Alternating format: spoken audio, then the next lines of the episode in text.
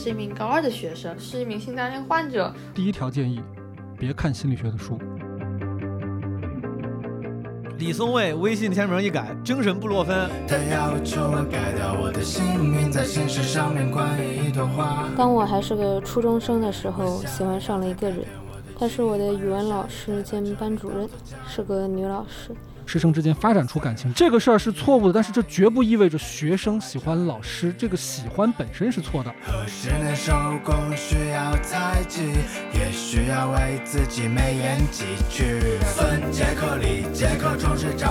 难过的是，大学三年始终没有找到自己擅长的领域。第一份工作也没那么重要。我就把我们家里的一包那种生的挂面一根一根抽出来给吃掉了。男生女生。都爱吃东西，但是只有女生会把吃东西这个事儿当成是一种罪恶。对你最压迫的其实是自我戕害。劳动的果实被谁一口吞下，全都是赌徒，那谁是庄家？然后我妈有时候还会故意在人多的时候无缘无故的骂我，她说这样能锻炼我的抗击打能力。我就觉得就没有人应该被这样对待。不要去想怎么让自己变得更好，你要去想怎么能让自己快乐一点。二十六的草木无可奈何，等待着三十五岁的颂歌。分杰克里杰克装睡着的醒来的都被派送到了这条街。贞洁的总觉着卖弄的都醒来吧，卷来卷去还是这么些。Hello，朋友们，欢迎收听这一期的基本无害，基本无害化疗室的第二期。这一期我们的主播除了有上一期出现过的高老师。还有我特别邀请的李松蔚老师，李松蔚老师大家都应该挺熟悉了。这是我多年前，我大学时期可能是上知乎的时候就在网上就关注的啊，仰视的 KOL，同时人家也是心理学专业的专家啊。但今天我邀请他来不是以专家的身份，因为他可能太累了，每次上什么节目都要扮演专家。这次我们就是三个朋友，他当然比我们拥有多一些的专业知识。来参与一下基本无害化疗室。面对这个企划里面我们征集来的一些呃听众投稿啊，我们就讨论讨论，力所能及的给出一些自己的看法跟建议，可能有帮助。当然，如果你问题严重的话，非常建议还是要寻求专业的帮助。在节目正片开始之前，我必须得感谢专为中国面孔定制的彩妆品牌彩棠对本期基本无害的特别支持。你看我这美妆博主当的还是有一定成效的啊，虽然在小红书上只是简短的当了三期吧，三期两期美妆博主，但是得到了一些有审美有品位的美妆品牌的青眼啊，感谢彩棠。在九月十二号到九月十七号期间，彩棠将带着新品腮红醒春和欢秋，在上海 TX 淮海年轻力中心的外广场和大家首次见面。他们应该搞了一个应该挺有意思的快闪店。当时彩棠这个合作找过来的时候，其实我有点懵啊。虽然我自诩美妆博主，但其实对于这些美妆品牌真的认知有限。主要是我也不美妆，我就是护肤啊，护护护护肤博主加美妆博主 wanna be。但是 Marvin 同学他就跟我说，他说这个品牌还是挺厉害的啊，我相信他的 credit。所以说这个合作欣然达成。而且这个是题外话，这个上海 TX 中心 TX 是不是最近就是在什么复兴路？是不是啊？就是新开的，说是一个什么商业综合体，然后好多店都开在那儿，什么一栋楼晚上都是夜店啥的，说特别就是现在新的潮流集散地。我好想在哇！我要是有钱，我就让基本无害在 TX 搞一个门面，就啥也不干，就里面就摆一堆沙发让大家歇，然后每个沙发上搁一个耳机。就大家可以一边歇一边充电，我准备好充电器，准备好按摩沙发，让大家一边歇一边听播客，听基本无害。然后前面每个上面就有一个像那种就是澡堂，你知道北方那种澡堂、洗浴中心、休息室那种休息椅吗？会伸出来一小电视，小电视上就播我的美妆视频，就循环播。Anyway，还有一个是在前两期节目里面说了好几回了，其实不太需要说了，因为前两期预告说南京那个陈州专场九月三十号在南京会演两场。啊，已经开票了。现在录的时候是九月十二号晚上。今天其实已经针对基本无害的听友们，就是首轮开票了。十三号应该会全部开放。啊，大家听到这期节目的时候，如果还有票，如果还有兴趣，如果你之前不知道这信息，可以去啊买票。咱们九月三十号南京见。然后十月二三号应该会在扬州演，但还没开票，啥时候开票不知道，所以回头跟那个无名喜剧孙明宇我们讨论一下。然后四号五号是在沈阳大风天，啊会演两场，都是这一轮的陈州我这个新专场的亲友版，呃，到时候我有可能啊都会采取先在基本无害这个听友群先内部开一轮票，所以如果大家真的有兴趣的话。可以加基本无害小助手，到时候可能会第一时间获得开票信息。嗯，然后顺便我再，我应该已经问大家寻求帮助两次了，最后再寻求一次，就是我想在南京、扬州、沈阳演完之后呢，顺便就再做一场基本无害线下的带观众的播客录制，这个基本无害城市漫游，再次征集一下大家有什么话题和嘉宾的建议。其实之前两期评论区有朋友给我留言了，就留了一些嘉宾的建议、话题的建议，都非常有帮助。比如说，有人让我在南京要好好聊聊南京人骂人这个事儿，说会骂的特别有水平，我觉得这个提议非常好。然后扬州可以聊聊什么吃的喝的，说扬州这个早茶特别有名啥的，呃，但总而言之，非常希望大家能给点建议，因为确实在南方城市生活的少，没有那么了解。以及我会在评论区发一个评论，就是我没有去扬州演过，之前也没有办过这种线下活动。如果扬州场的基本无害线下录制能来的朋友。不是想来啊，就是能来的朋友，应该在三号就麻烦点个赞，我大概心里有个数。这一场，比如说会有多少观众，观众太少的话可能就不办了，对吧？没必要。好，没啥别的事了，朋友们，下面我们直接进正片。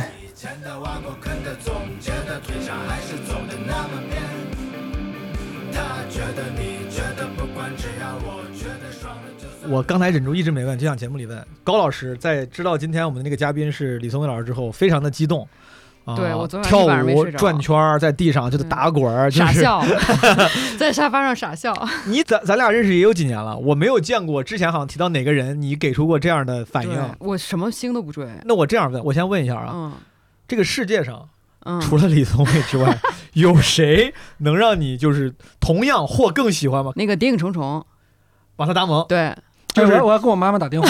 这个世界上七十亿人，比李宗伟牛逼只有一个，就是瓦特达蒙，而且还是在《谍影重重》里，只有 只有《谍影重重》里的瓦特达蒙，那就是那什么波恩对吧？就是那个对 Jason Bourne，Jason Bourne，对，就是这个世界还得是一二三部才行。唯一比李宗伟牛逼的是一个 fictional character，对对，哎，有共性，嗯，就是我难受的时候，哦，就是我我不行了，但是我又不到要吃药的程度，嗯，有人可能就是喝可乐、吃炸鸡。我就是要不然就看李松蔚，或者看《电影重重》。是这，我感觉他这句话是在阴阳半个小时之前的我，我就在做这些事儿，就是缓解我的心情的方法。我真的，我真的不是瞎说的。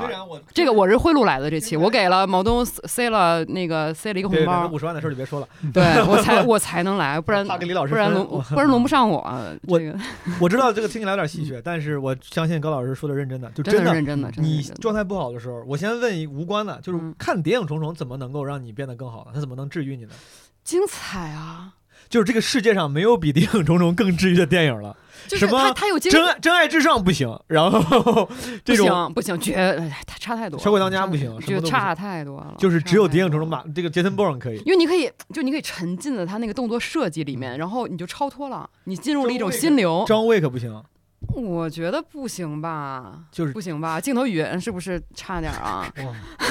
我第一次听说有人把《谍影重重》当我看了估计一百多遍，《谍影重重》啊，就是不，但是不是一下啊，就这么多年啊，我知道。而且一二三四五部就是就就是这么多年，可能我知道这跟咱主题无关，但我真的在最后问，到底为啥？你觉得他动作就是能进入心流啊？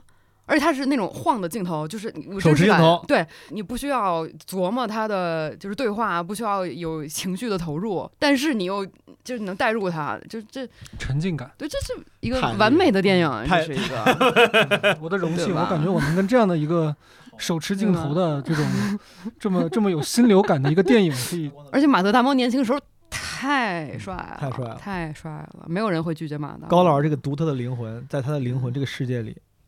杰森·波是第一名，李松伟就是第二名，也也不好说谁第一第二，也不好说谁第一。先 并列，先并列，先并列。然后李老师，你你跟我说说为啥你你喜欢他呗？我是有这个实证的啊，就《电影城》中可能是一个开玩笑的，就是一个我的娱乐。但是李老师对我来说，他是有实际的、实际作用的。我之前不是就住院对。看病嘛，后来出院了以后，就是其实也没太好，但是他反正医院就让你出院了，你就能住这么多天。嗯，但就是你还是不好嘛。但是我肯定就也有点病急乱投医的心态，我肯嗯。定就是到处看嘛，各种书啊，各种人的文章啊，然后微博上肯定关注了很多就是类似的一些。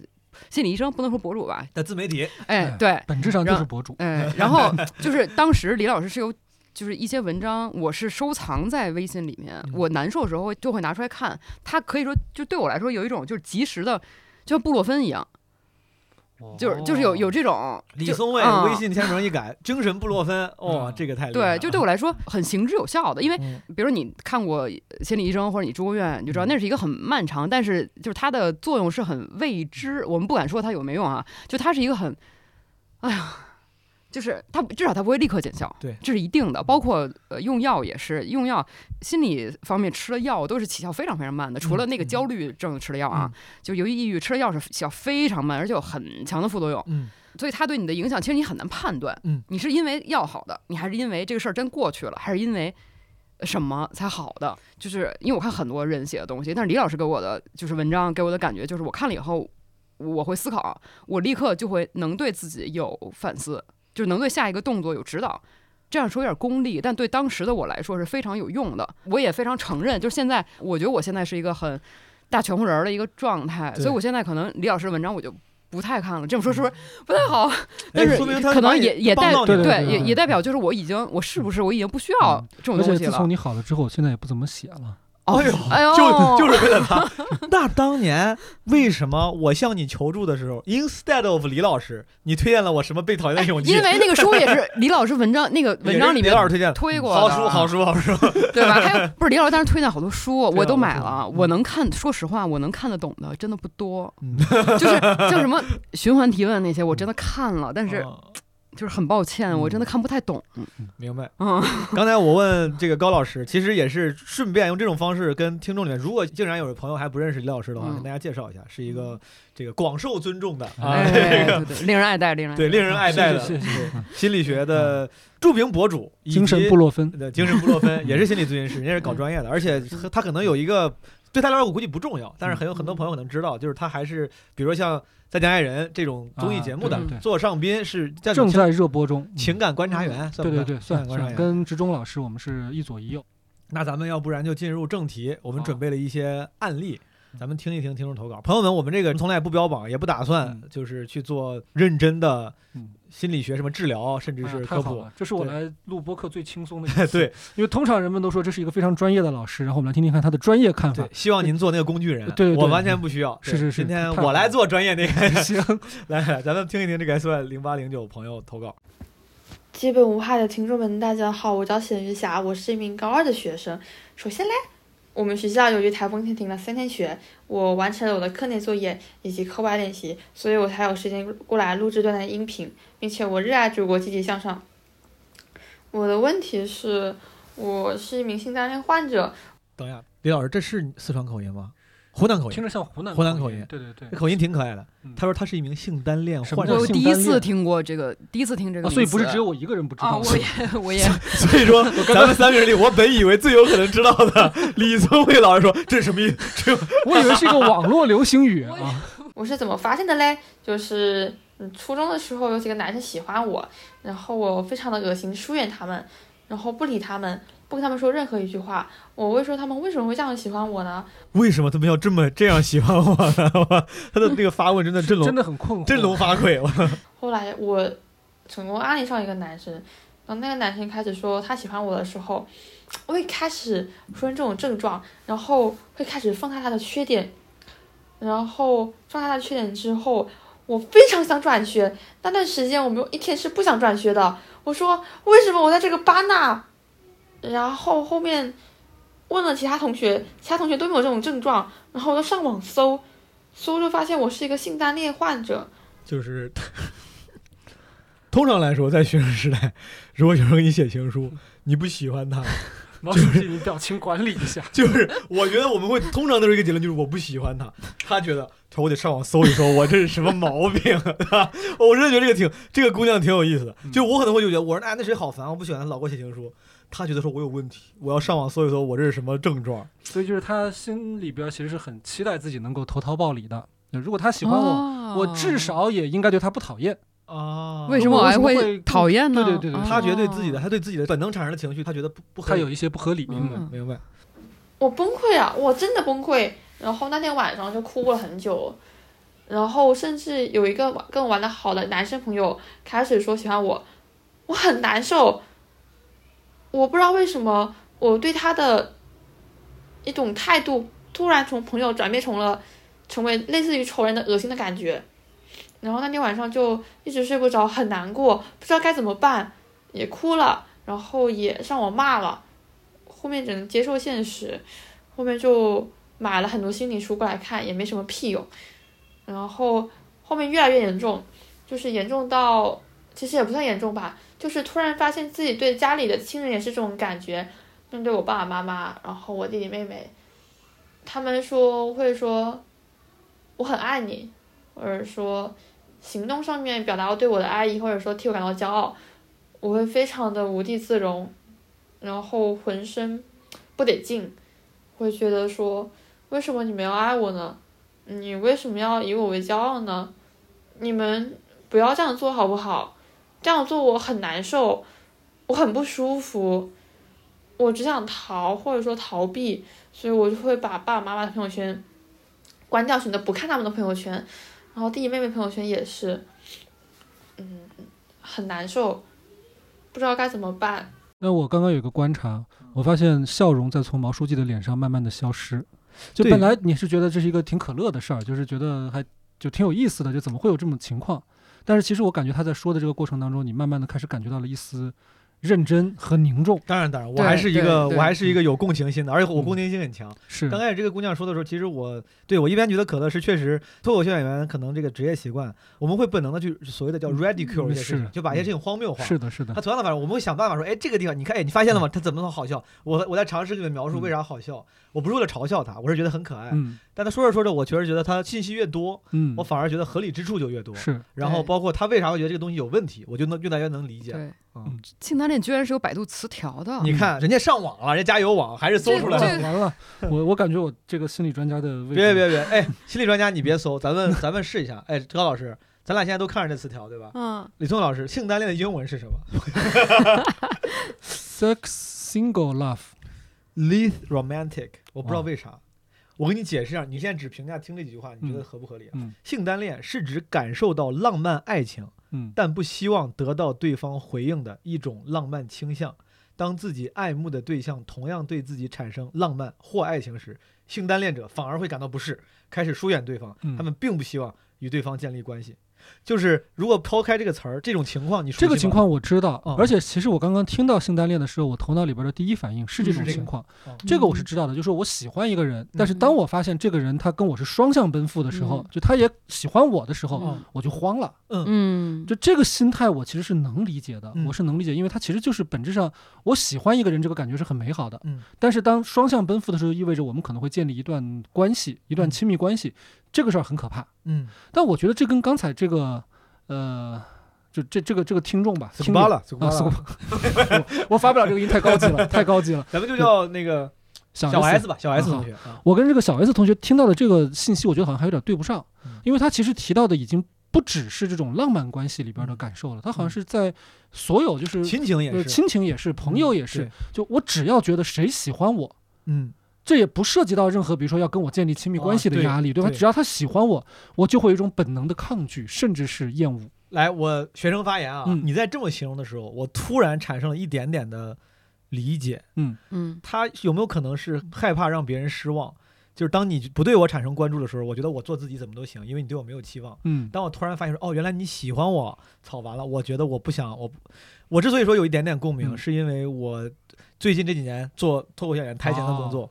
我有时候会非常的抵触或害怕跟自己因为舞台形象而喜欢我的观众、听众走得太近。如果他们说，哎，想认识你，想交朋友，我第一反应说，我说你不会的，我说你认识我之后，你一定会觉得我不行，我这人不行，我怕你觉得我没有你以为的那么好，就会有压力。我觉得这种怕被别人失望，我不知道跟他有没有有没有一点点。嗯，你赶紧说，为什么你要怎么嘲笑我啊？高老师，高老师，别笑。我没有他这种性单恋，但我有一种状况，就是我在亲密关系里面，就是很长的亲密关系啊，就是呃过了热恋期到一个很稳定的状态时候，我我会有一点就是我我不愿意回应他的话，就是比如他晚上回来，啊我回来啦，你在干嘛呀？你怎么样？今天怎么样？我会啊，我会突然就我一个字都不想说，而我这个状态会持续很长时间，我一直不太懂，因为我每次到这个时候，我又解决不了这个事儿，我又不知道他为什么，我不懂为什么我不想跟他说话，然后我就想是不是唯一的。办法就是分手，但是我一直也没搞懂，我不知道我这个案例和他这个有没有一些相似之处，但是我不会对家人这样。嗯，明白。我迅速补充一下，因为我刚看的时候才发现这个词儿确实好像不是心理学词汇。嗯，性单恋头这个词儿最早出现在国外的社交媒体上，就是是是一个网络，确实是网络流行语。嗯，呃，网络词汇。咱们把这个听完吧，好吧？还有很短一两分钟。嗯，我也是有去说去知乎上面看很多。问题会有很多姐妹是这样的情况，是来自家庭原因吧，嗯，是我父母是不幸福的，他们有时候经常会在我面前说讨厌对方，嗯，然后说由于因为你呀，我才不跟你爸不跟你妈离婚的，然后这种类似的话吧，我想说我可能是姐姐，所以就我来承受就好了，后面越承受就越难受。情况都越来越严重，我曾经尝试过爆发过一次，然后但是我爸把手机给摔了，然后打了我妈，然后，然后，然后，他就在我面前说，说很多难听的话，然后那天之后我就不敢再闹脾气了，我说我闹脾气可能伤害了我家庭吧。就那天之后，我就不敢再说这些话，然后我的类似于今天这种情绪又越来越严重，嗯，我到现在都没有走出这个闭环，一直在里面绕，然后我想说，我只希望我独立以后可以逃离这个世界，或者说去看心理医生，改改我的。这种性子，或者说，希望和我类似的姐妹可以过得比我好吧。嗯，然后我很喜欢的首歌是张震岳的《破吉他》，每次我难过的时候都会听它。简单给大家唱两句吧。任何事都为别人。自己摆在最后面，来一次远走高飞，再犹豫就别后悔，这期不如就今天，拜拜不 Monday，肩上一把破吉他，流浪到天边，再见啊再见，我可能有点跑调，语速有点混乱，如果能被录取上，能被选上就希望大家见谅，谢谢大家。就今天，拜拜 Blue Monday，肩上一把破吉他，流浪到天边，任何事都为别人，自己摆在最后面，来一次远走高飞，再犹豫就别后悔，这期不如就今天，拜拜 Blue Monday，肩上一把破吉他，流浪到天边。流浪到天边，流浪到天边，再见呀再见。我觉得是被我这种神经病影响了。我经常在播客里面突然说就唱歌，然后以至于我的听众们就是 他们习惯，他们张口就来，他们张口就来，开麦都快哭了，说那我唱一下吧。所以如果张震岳老师在这个时候突然告诉他说我喜欢你，你觉得他会慌吗？哇，你太地狱了！哎，这个设想，这种悖论。这个一个性单恋者会怎么对待自己有这首最爱的歌？我 是是会不会毁了他？就像马特达蒙 突突然很热情的告诉你说我回来了，他的姨妈。马特达蒙做什么事儿会让你立马对他失去兴趣？没有，没有，没有。我现在觉得他老了都老的特别可爱。你看他肚子上不是肉多可爱啊！你有什么？就比如说，我随便说一个，比如说你说有一些人不尊老爱幼，积极的下头。你看见马达蒙在路上有个老头摔倒，他不服，他说妈，哎，活该老头。比如说，比如说马达蒙干这样的事儿，你不会下头吗？你不会说马达蒙，我这是看错了？不是，我不是在旁边吗？我去扶啊。对，你可以扶。然后这个你不一边扶一边想马特达蒙怎么？你我声明一句，在这个节目录制过程中，并没有真实的马特达蒙 或或张震岳老师受到伤害。我就扶，你是你站着，你站着，我我来扶。哦，那你这个真是盲目的爱。我盲目，我我的爱都很盲目。畸形的爱，畸形。演什么烂剧，什么什么长城没有关系，演了就行，出现就行。哎，这个挺可爱。李老师，我非常不愿意让你当工具人，但这个事儿。我听完，我觉得我能戏谑的我都去，因为这个妹子她越说越认真，对，听到后面越难难受，难受。我不知道，你不用非要从专业角度，但比如说以你的经验，这种东西咱能怎么给这个朋友一些开解呢？嗯，我其实听到后边，就像刚刚说的，其实我们都听进去了，就是他的那个情绪是很真实的。嗯，我现在先不去判断他是不是性单恋，嗯，然后包括说他是不是对所有人都这样，但是我很明确的知道，就是他的父母。我我完全能够理解，就是当他父母说我爱你的时候，为什么他会感觉到抗拒？嗯，这个是我已经能听到的，就是这不是跟其他人没有关系，就是他父母在对他表达的那个过程里边，我们听到了其实有很多的那种操控性的表达。我们为了你，所以不离婚。嗯，就是你知道，在这样的一个家庭环境里边成长的时候，他是的确他听到一些很积极的，就是那个以爱为名的表达的时候，他其实身体感受到的其实是不舒适。这个是可以理解的，嗯嗯，就是那种但确确实，如果那类类似那样的，为了你们不离婚这样的这种绑架性的表达说多了之后，其他更多的表达爱，只会让人觉得其实继续的绑架，往我身上搁砖头。而且你知道吗？就是这种，因为这个姑娘感觉年纪也比较小嘛，就是她其实还在她的原生家庭里。就这种原生家庭的问题发生在早期的时候，它有一个什么样的特征呢？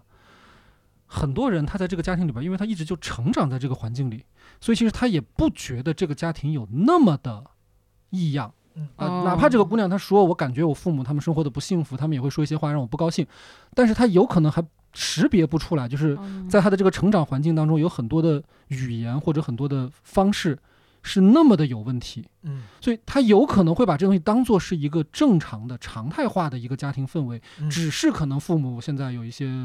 夫妻关系的问题，他们不离婚，他们会说一些狠话。嗯，但是你知道，在任何一个有问题的家庭环境里，他都会听到“爱”这个说法，就是我们爱你，这是我们对你的爱，这是一种表达。你甚至可以在家暴的家庭里听到，就是我刚刚打你，只不过是因为我爱的太热烈了，我有点控制不住自己，所以刚刚把你打流血了。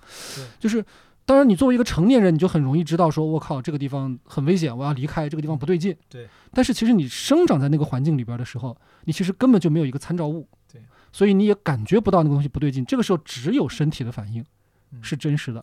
所以我现在就听他后半段的讲述啊，前半段我确实不了解，后半段的讲述我其实会倾向于认为他的感受是真的。嗯嗯，是。有那可能真的就是一个让他不舒适的所谓的爱的表达。当在生活经验还没有那么丰富的时候，在参照物缺少的时候，他有时候他。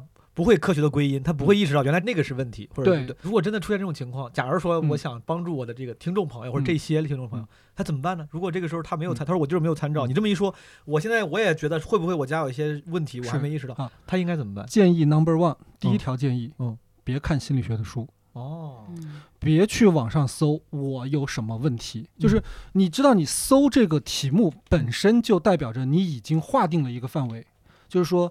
如果我爸妈他们表达对我爱，嗯，而我的感觉是不舒适，嗯，是不是我病了？嗯，就是你首先在这个地方去找，其实你怎么都找不到那个正确答案，你只会越找越开始跟自己过不去，嗯，因为你知道任何一个人他只要现在去百度搜我是不是有什么毛病，他一定能搜到很多条相关的词条来支持他的这个假设，所以先不要去从心理学的角度去看自己的问题。明白？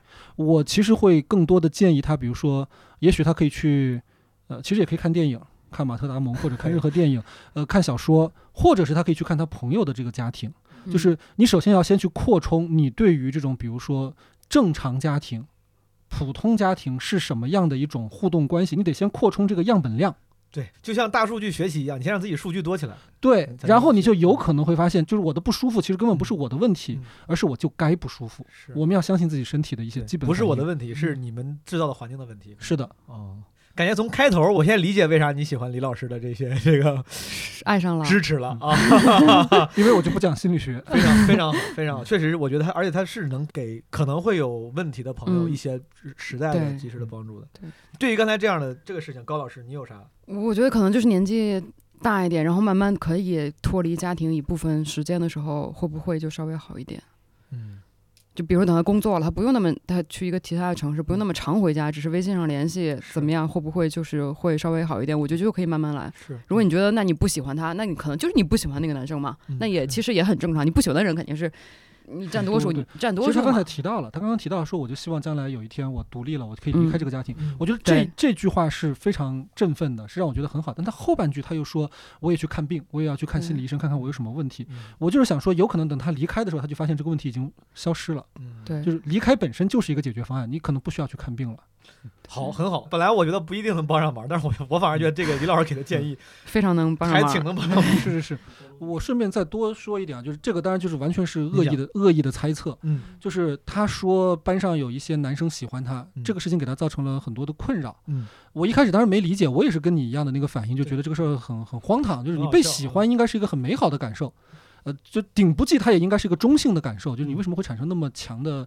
拒绝的这个心理，但是我现在如果从他后边在家庭里边的反应去反推，我在想有没有一种可能，因为高中男生有的时候他表达喜欢的方式，可能也不一定会让对方感觉到美好，嗯，就他的那个表达也有可能会让对方感觉到自己有一点被戏谑，或者是不尊重，不尊重，甚至可能会有一些更让人不舒适的一些暗示。你这么一说，有可能。李老师出于表达的严谨，他。没有说的很细，高老师，咱俩 岔开讨论一下。我是真的想问一问，哎，高中时候你觉得高中那些傻傻的青少年，这个小伙子他们会做出什么这个奇怪的行为？我能想到的，确实，你知道咱们老之前老说嘛，说小男孩喜欢女生就会开始欺负她。对呀，对对，就什么在后面弄他头发，什么拿什么绷的皮筋绷他之类，反正就是你我因为喜欢你，反而更不想让别人发现我喜欢你。我但是我又想跟你产生互动。啊，对吧？我我遇到的情况是这个，待会儿高老师可以讲你的。我遇到的情况是，经常会，这个人他的那个所谓的喜欢，他可能比如说带着三分认真，但三分玩笑，或者也有几分不确定。嗯，但他身边的人会变得非常的积极 起哄，而且那个积极里边其实有一部分恶意，就是会故意跑到他面前说什么，或者故意把这个男生推到这个女生身边，对对对，就是起哄嘛。对对对，就干这种事情，这会是对对对，很很尴尬嘛。那我也能共情。哎，我之前收过女生情书，第一次收女生情书的时候，好多人起我的哄，然后多大呀？初中，嚯！然后我非常尴尬，我当时尴尬到就直接当着所有的人的面把那个情书给撕了。啊，我看到没有？我就觉得就是。嗯，我不在。但其实我后来，你现你现在回头看，首先肯定对那个女孩是很大的伤害。是，但当时我自己也不知道该咋办了，我就觉得你们都来说我。其实你对那个女生印象如何？确确实实没有男女之情的爱慕啊，就是。但就是普通同学但我完全不会讨厌他，我没有想伤害她。而且后来长大一点的时候，其实大家是挺好的朋友。但是当时我就不知道咋办，我觉得我要显得我不值得起哄，就是我不在意，你们别来说我了，啪啪啪就全部死了。啊，女生会好伤心啊。对。天呀！那后来好了，后来我赔了他十万块钱，反正 我后面是好的啊。咱放放第二。基本无害的朋友们，你们好啊！我是冰块，一名正在学海里挣扎的高三生。当我还是个初中生的时候，喜欢上了一个人。这个人有点特殊，她是我的语文老师兼班主任，是个女老师，比我大了，但大概二十岁吧。已婚，有个在上幼儿园的儿子。当时的我把这件事看得很重，觉得他是你的老师，你怎么可以喜欢他呢？他已婚了，你怎么可以喜欢他呢？觉得连喜欢都是禁忌的，不能被接受的，会被主流价值观谴责的，给自己上了很多没有必要的道德枷锁，在想象中完成了一场大批斗。关于性向，其实我当时上知乎也能看到很多科普平权的内容，我也会觉得说我不会歧视性少数。（括号）你看我这时候还完全没有自我认同为是一个女同，可能是当年那句“我不是同性恋，只是喜欢的人恰好和我同性”过于有迷惑性。（括号完）但互联网同时也让我看到了目前社会主流对性少数的恶意，以及性少数艰难的处境。加之我父母的观念又非常保守，这些思绪都让我非常困扰。当时的迷茫小孩也会纠结，这到底是不是喜欢？会不会只是上了寄宿学校后需要一些情感支撑，而班主任恰好是那个最亲近的长辈？会不会只是缺爱小孩在寻找母爱代餐？我的初中就是在这些迷茫和纠结中度过的。初一的我会在每个课间去办公室找他聊天，现在想来真是烦人的小孩。会在大课间解散之后默默跟在他身后上楼，默默注视着他的背影。进中考考场的时候，我们会和老师击掌，我会稍微多握一会儿他的手，那是我第一次牵他的手。我还要走了他带过的中考加油的绑带，现在还放在我的小盒子里。毕业后因为疫情不给组织谢师宴，虽然他可能也不喜欢这种场合吧，但是在我本来对未来的设想里，我会在谢师宴上问他要一个拥抱。然后学会着去放下他。于是乎，这种纠结延续到了高中，跟心野老师聊，心野老师说这没什么，鼓励我不要急着给自己贴标签，保持开放的心态去探索。鼓起勇气跟朋友说了以前喜欢他，他们的反应也很平淡，感觉就像得知了我喜欢可口可乐一样平淡。他们给了我很多信心，觉得这也不是一件什么大事。后来就慢慢不在意了，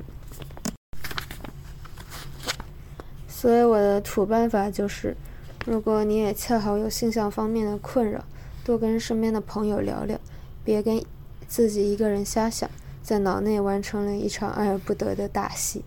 其实这也并不是什么大不了的事。想跟大家分享一首歌，来自音乐剧《梁祝》的继承者们，叫《围裙》。祝愿大家不论什么性别、什么性向。都能不被既有的观念束缚，放肆的做自己想做的事。我先问一个无关的问题，我知道《梁祝》，也知道《继承者们》，就是 《梁祝》的继承者们是什么戏呀？为什么能跟山羊亲吻因为蜜蜂是女的，山羊是男的。奶油为什么不被允许爱白菜？因为奶油是男的。白菜也是男的。书本为什么能接受一盏灯的追求？因为灯是女的，书本是男的。雾为什么不能牵塞纳河的手？因为雾是女的，塞纳河也是女的。狐狸为什么能把月亮带回家？因为月亮是男的，狐狸是女的。眼泪为什么能把铁融化？因为铁是男的，眼泪是女的。铁为什么不能把眼泪融化？因为铁是男的，眼泪是女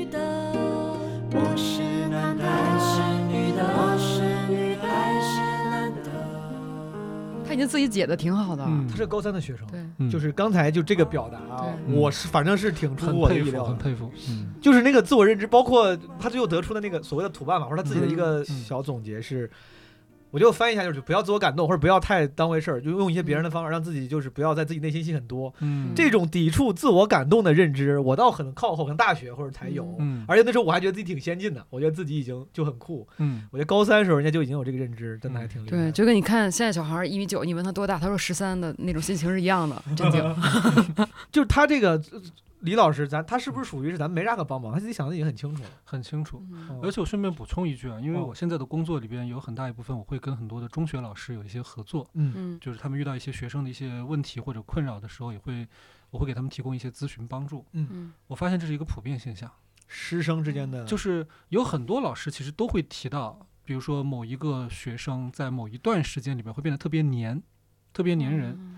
就是其实这些老师他们可能也没有把这件事情去把它理解为那么复杂，比如说这里边会有什么亲密或者是浪漫的含义，他就是单纯感觉到这个孩子可能会把自己当成妈妈，嗯，呃，当成一个很重要的亲人，然后走到哪儿他就会跟到哪儿，嗯，就这个好像还挺普遍的，嗯，所以我我猜这件事情本身可能在这个学生心里边他是上演了一出大戏，但是有可能在那个老师那儿看来就是一个还算是比较正常的，就只是说那段时间里边这个学生对他比较依恋，嗯。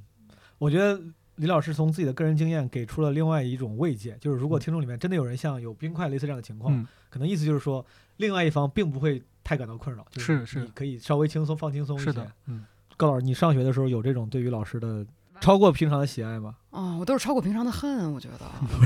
我怎么回事儿啊？你咋了？你？但我挺羡慕，我觉得他这个拍出来不就是台湾电影吗？就是从另外一个角度去理解的话，我就觉得他也有浪漫化的一面。我觉得可能等他再过五年八年再回想起来，也可能也会就是觉得当时哎呦自己是很很很难得的。情感，我觉得是不是也这样？是不是？哎，我是不是三观太不正了，是不是？不是，我是觉得，难道学生不是很容易喜欢老师吗？啊，真的吗？他骂我，我还喜欢他。我们以前有一个流传的说法是军训的时候，哦，对，军训的时候教官喜欢教官，对对，这个可能这个我听这个我听说过很多。这是不是我瞎说名词啊？这是不是跟类似于斯德哥尔摩综合症？我觉得是也有关系，上是。我觉得就是上学，比如初高中的时候，青春期这个时候已经开始发育了，同时你生活中。如果你有年轻老师，如果有一个有一些年轻的符合你形象的老师，他形象也不错，或者他他作为老师又有天然的那个高地位，他确实是有可能更可能会更容易。你喜欢上过老师吗？我我觉得有，但是那种喜欢就就是非常浅层就停了。为啥呢？是因为，比如说刚开学，我们有个数学老师，年轻二十多岁，可能刚毕业，数学老师长挺好看的，好看，在路上见到的那个美女就长那样，然后呢，老师也好看。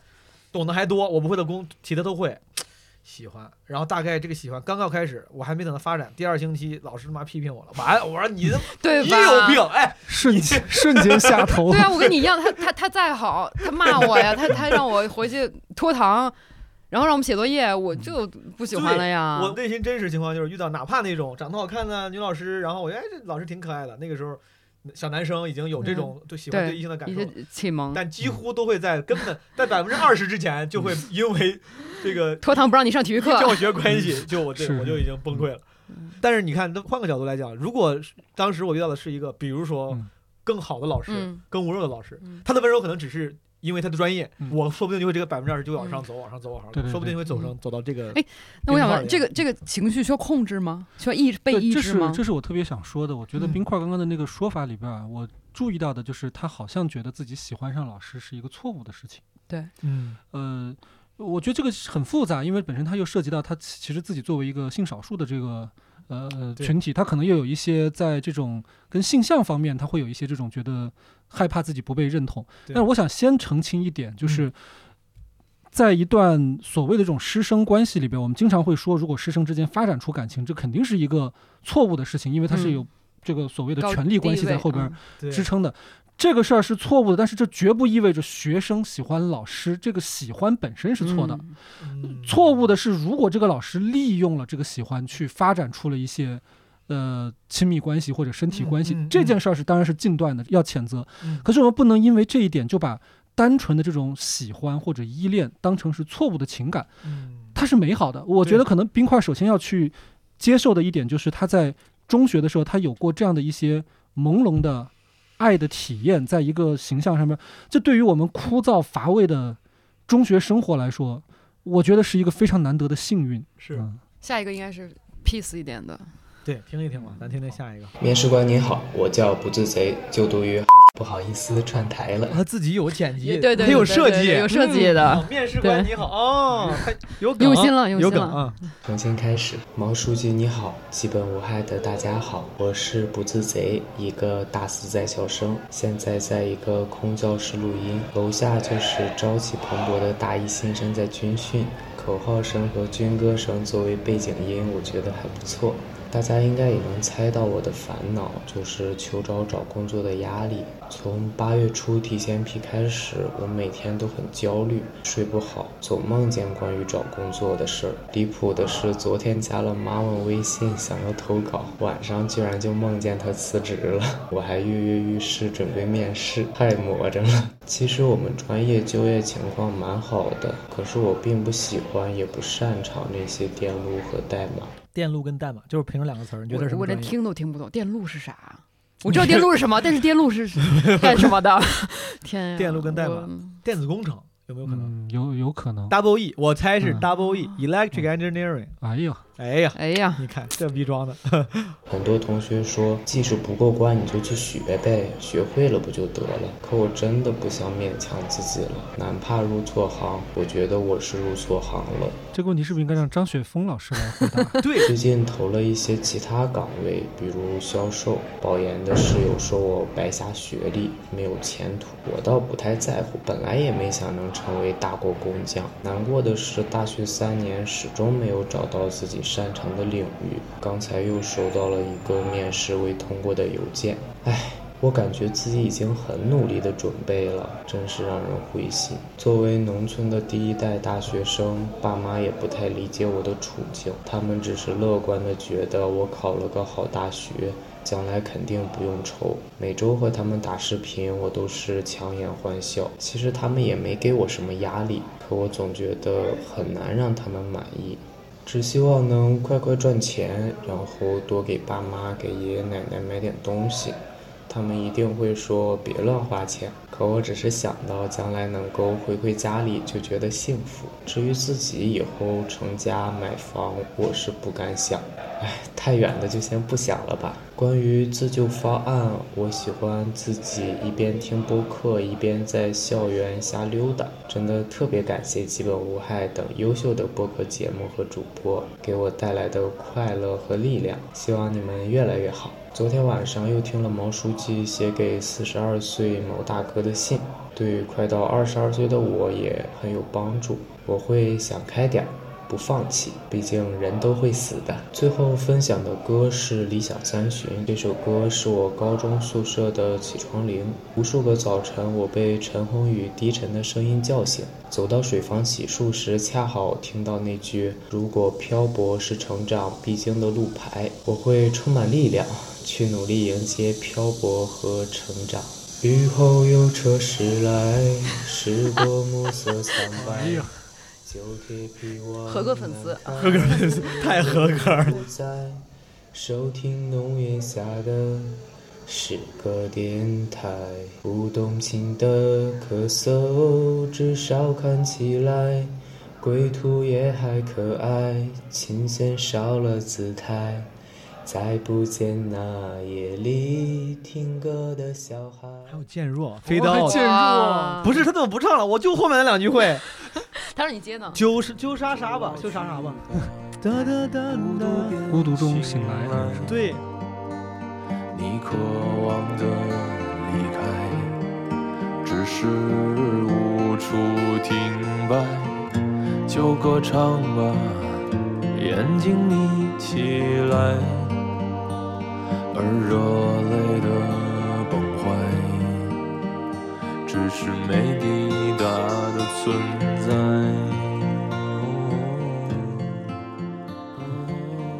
谁的歌啊？陈鸿宇，这是前些年民谣那几年火的时候，赵雷老师吧，就是他们那。你涉猎怎么这么广？怎么回事？我也有网易云音音乐的。你是你是真是偏向性的夸，我在这唱半天了，哎，我唱半天了已经，我只是把词儿说了，还不一定说对了，就旁就是假装没有听见，哎，李老师怎么喝来这么广？不是让你看看什么叫盲目的爱，太好笑了，这朋友。求职问题其实他没啥心理的，他而且他挺可爱。求职问题，如果你是大学生，刚才就这个不自贼老师，这种男生他他是属于会招女生喜欢的吗？我觉得会，他很可爱啊，很可爱，而且他有梗啊，说你感觉他声音里是有笑声，是有笑容，他有他有情绪。啊，然后他我感觉就是他有情绪下来也会情情绪，有情绪。我一乙的普通话，不要质疑我，那个就是就是也有也有，我都忘了，你打断我了，嗯。那咱们是不是没有啥心理上能给他？呃，我其实听的时候我有点难过。你说，嗯，就是他是有笑的，而且他显然对他的整个这个讲述，我觉得他也做了一些设计，这样很认真。对对对，但愿是我可能想多了。就是我觉得他的很多设计里边有一些，他好像在隐藏或者是去掩盖自己，其实有一些失落，或者有一些就是对自己的这种不满意。他的那个感受，我听起来有点像，我说的夸张一点，就是如果放大一百倍的话，有点像微笑型的抑郁。哦，那您觉得是他对就是没找到工作这件事儿不满，还是？不？我我这就是我想跟这个不自贼同学分享的一个事情啊，就是其实我现在遇到很多年轻人都会跟我聊找工作的事儿，我意识到了一个很重要的问题，就是呃，我自己是八零后，我现在其实很庆幸我找工作是在十几年前，嗯，就是我很庆幸我是在那个时候出生，然后在那个年代长大，所以其实在我那个时候，我觉得遇到的挑战、遇到的竞争跟现在的这些大学生完全不一样。我觉得我要是现在，比如说跟他跟不自贼一批毕业的话，我就是个 loser。就是现在我遇到很多，比如说年轻的心理咨询师，然后他问我说，到底应该怎么出道，到底应该怎么去给自己什么打造个人 IP，然后那些东西我都不懂。我说我那个时候根本就不需要什么打造个人 IP，我都不知道什么叫 IP，我就上知乎，那知乎刚创办，然后在那回答问题，然后自然而然好像就，但是我我也很清楚，他们现在可能付出我十倍的努力，但是他可能得不到当时的那么容易的那些回报。对我为什么讲这个呢？就是因为我看到今天有很多年轻人，他们遇到这些挫败的时候，他经常会把这个事情内归因。嗯，他会说是不是我不够行？嗯，我不够强，我不够好。对，就是你知道，抑郁最核心的一点其实它是针对自我的，就是他觉得是我有问题。我觉得其实在这个时候，我宁可听到他在抱怨。嗯，就是他在抱怨说，我就是生的太晚了，我要是早生我就怎么怎么样，或者说，就是如果你把这个事情变成外归因的话，至少你自己内在你还是很强大的，你是很欣赏自己的，你觉得我只是运气不好，对我没有赶上一个好时候。那好时候今年没有，也许五年之后，也许几几年以后。可怕的就是在这个时候，你会把所有的这些不顺利、所有这些挫败，全都想成我不够好。我觉得这就也是另外一种无奈，就因为比如说你把这个事情如果归咎于其他的问题啊，就不是自己的问题，那其他问题你更解决不了，那这个事情更绝望，所以他不得不选择一个也是自我伤害的一个方法，就是那肯定是我的问题。所以就是你左右两条路都走不通。是。那你就选择一个，至少我自己能改变自己，我更努力一点，我更积极一点，我更嗯怎么样一点，是不是对，是不是就能有一丝丝的改观？所以其实是一个很很难过的点。这是我一直以来我在感情问题中，我为啥喜欢在自己身上找问题？嗯，之前比如说你感情之路不顺的时候，嗯，朋友会善意的安慰你说你只是就是没遇到一个遇到合适的。我刚开始会会他会对我有用的，嗯，后来我想说不对。我说我不应该就是 buy in，就是你这个理论，因为如果是这个理论的话，就我就不可控了，就是我就要纯看运气。如果你告诉我运气不好，我就很无助了，我没有办法，那我可能我会运气不好一辈子。但如果把它归因为自己的话，我我会觉得有有希望。如果我足够努力，把这个我的毛病给改掉，是不是我就会遇到美好爱情等等等等？就是首先，李老师，我觉得你说那个，就我完全能理解且同意。但是这就是我为啥我还是不自主的会在有些事儿上选择这个。另外一个是你一边说，我一边想，就是我感觉从小到大，反正至少我上学的环境里面。就是我认为的那个好学生，都是内都是内归因的。谁要是学习不好，那个人说啊，我我题太难了，对，老师没讲好，大家都会觉得什么？你这一看就没本事，就哎，哪有你这样的？就是现在你刚才一说，我瞬间觉得。这样的人反而可能活得更健康、更阳光，但是好像我当时为了当好学生，我们就觉得这个是对的，这样反而所谓有内驱力。当时就爸妈老说嘛，从自己身上找原因啊，不要老找外因，要找内因。我记得当时老师跟家长老跟我说这个，对啊，讨厌这句话。我后来我觉得，嗯，作为一个好学生，作为一个要不断进步、变强的人，那我就得找内因。嗯，所以说是我们当时接受这个教育不对吗？或者咱们你建议大家不要太坚持这个理念我我建议这位不自贼同学，我只能是说建议他。接下来他其实要做的事情，其实不管他用哪种归因方式，他做的事情就是继续投简历嘛，不断的去投简历，然后有可能投出十份，也许有九份都不一定是好结果。就他还在这个过程里边，他不断的接受挫败感，然后他还得不断的继续行动。嗯，我其实同意你们说的，就是他必须得继续采取行动。是我只是说他在采取行动的同时，他到底要一种什么样的心态？比如说他去说，嗯，你这个 loser，你应该再努力一点，不然的话机会是不会落到你身上的。他是用这么严酷的一种自我惩罚的心态去说呢，还是用一种？就是去抱怨说，哇，我命不好，我赶上了今年怎么办呢？那我也只能这么勉为其难的再投一份。是是，我其实会觉得后边这种说法，至少在现在这个环境下，在现在的这样的一个阶段，也许会更有利于心理健康。为什么我这样讲呢？是因为我听到他其实在他讲述的过程里边，他其实给他自己贴了好几个标签。嗯，包括他说他不想成为大国工匠，然后他说什么东西他不感兴趣，他他对什么是有兴趣的。我就是想说，他想的这些东西都很对，嗯，但是这些东西他其实都是在说，我要对我这个人，我对我整个人，我要去做一个整体性的一个就是建设，说我将来要成为一个什么样的人。我认为在当前这样的一个环境下，嗯，你还怀有这样的梦想，其实是有点像是一种自我折磨。我觉得当前这个环境下，其实他不如说服自己说，我就做一个。还能找着工作的，我先把自己先养活着，全如一下。可能我先对对对，我先混几年，我反正能挣一份工资，等到将来有一些机会，我可以去实现我抱负的时候，我再转型。林老师这个表达能力啊，这个表达技巧非常高，我觉得非常高。对你最压迫的其实是自我伤害，很委婉了，很委婉。这个不对，老师，因为他中间数次夸奖了我的这个播客节目，然后还有 call back 我们之前的内容。我站在我的角度上，呃，给一些更实际点的建议吧。这可能是反而是最主流的，可能所谓的前辈学长可能会给的建议。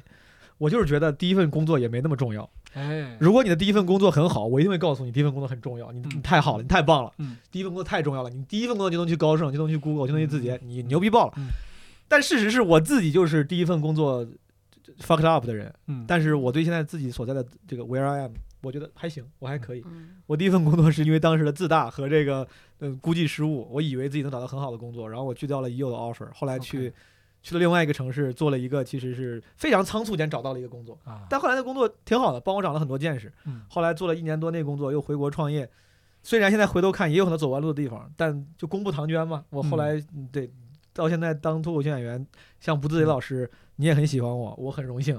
这一切的起源是我刚毕业的时候也很窘迫，是。我不知道，就是我这种例子，不知道能不能给你一些些安慰。刚开始毕业的窘迫，甚至第一份工作，如果你真的还没有那么满意，它真的不代表啥。是，就是不要用工作定义自己，尤其是不要用第一份工作定义自己，因为那个真的是一个。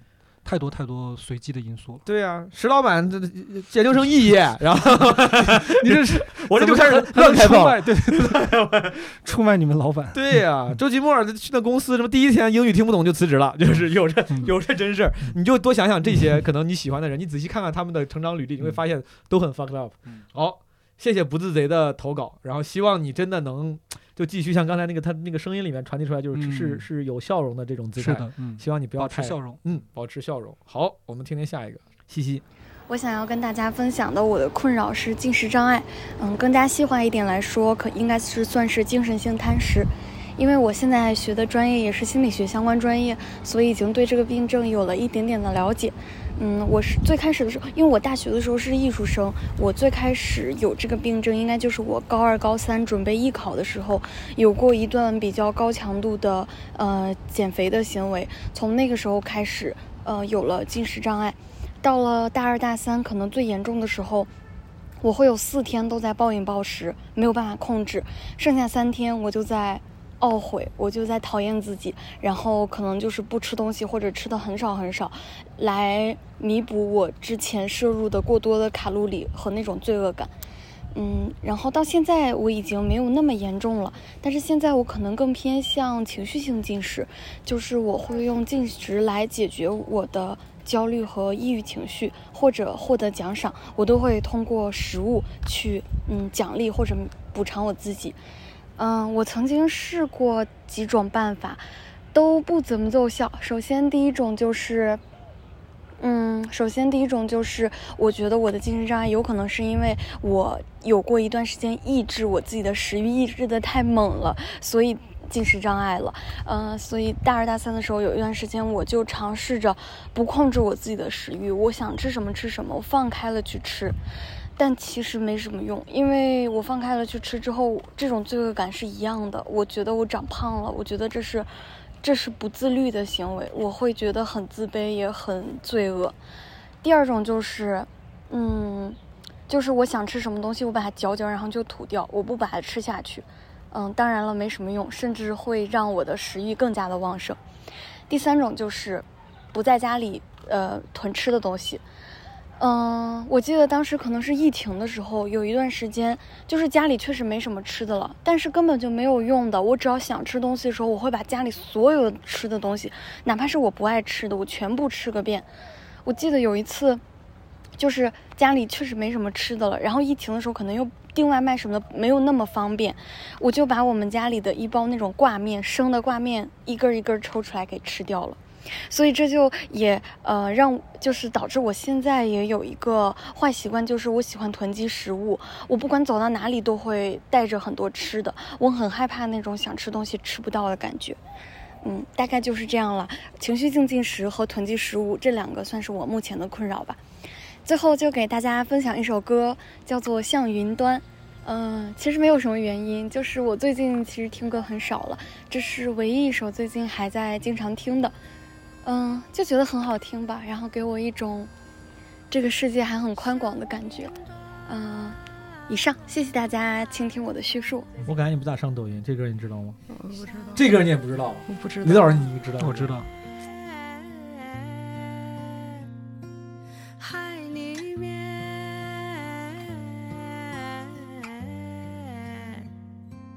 真实的我应在走向那边，日落前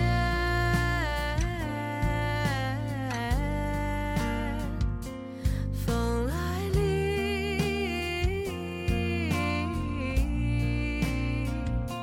石墩下，我在盘腿坐着。人到底靠什么来？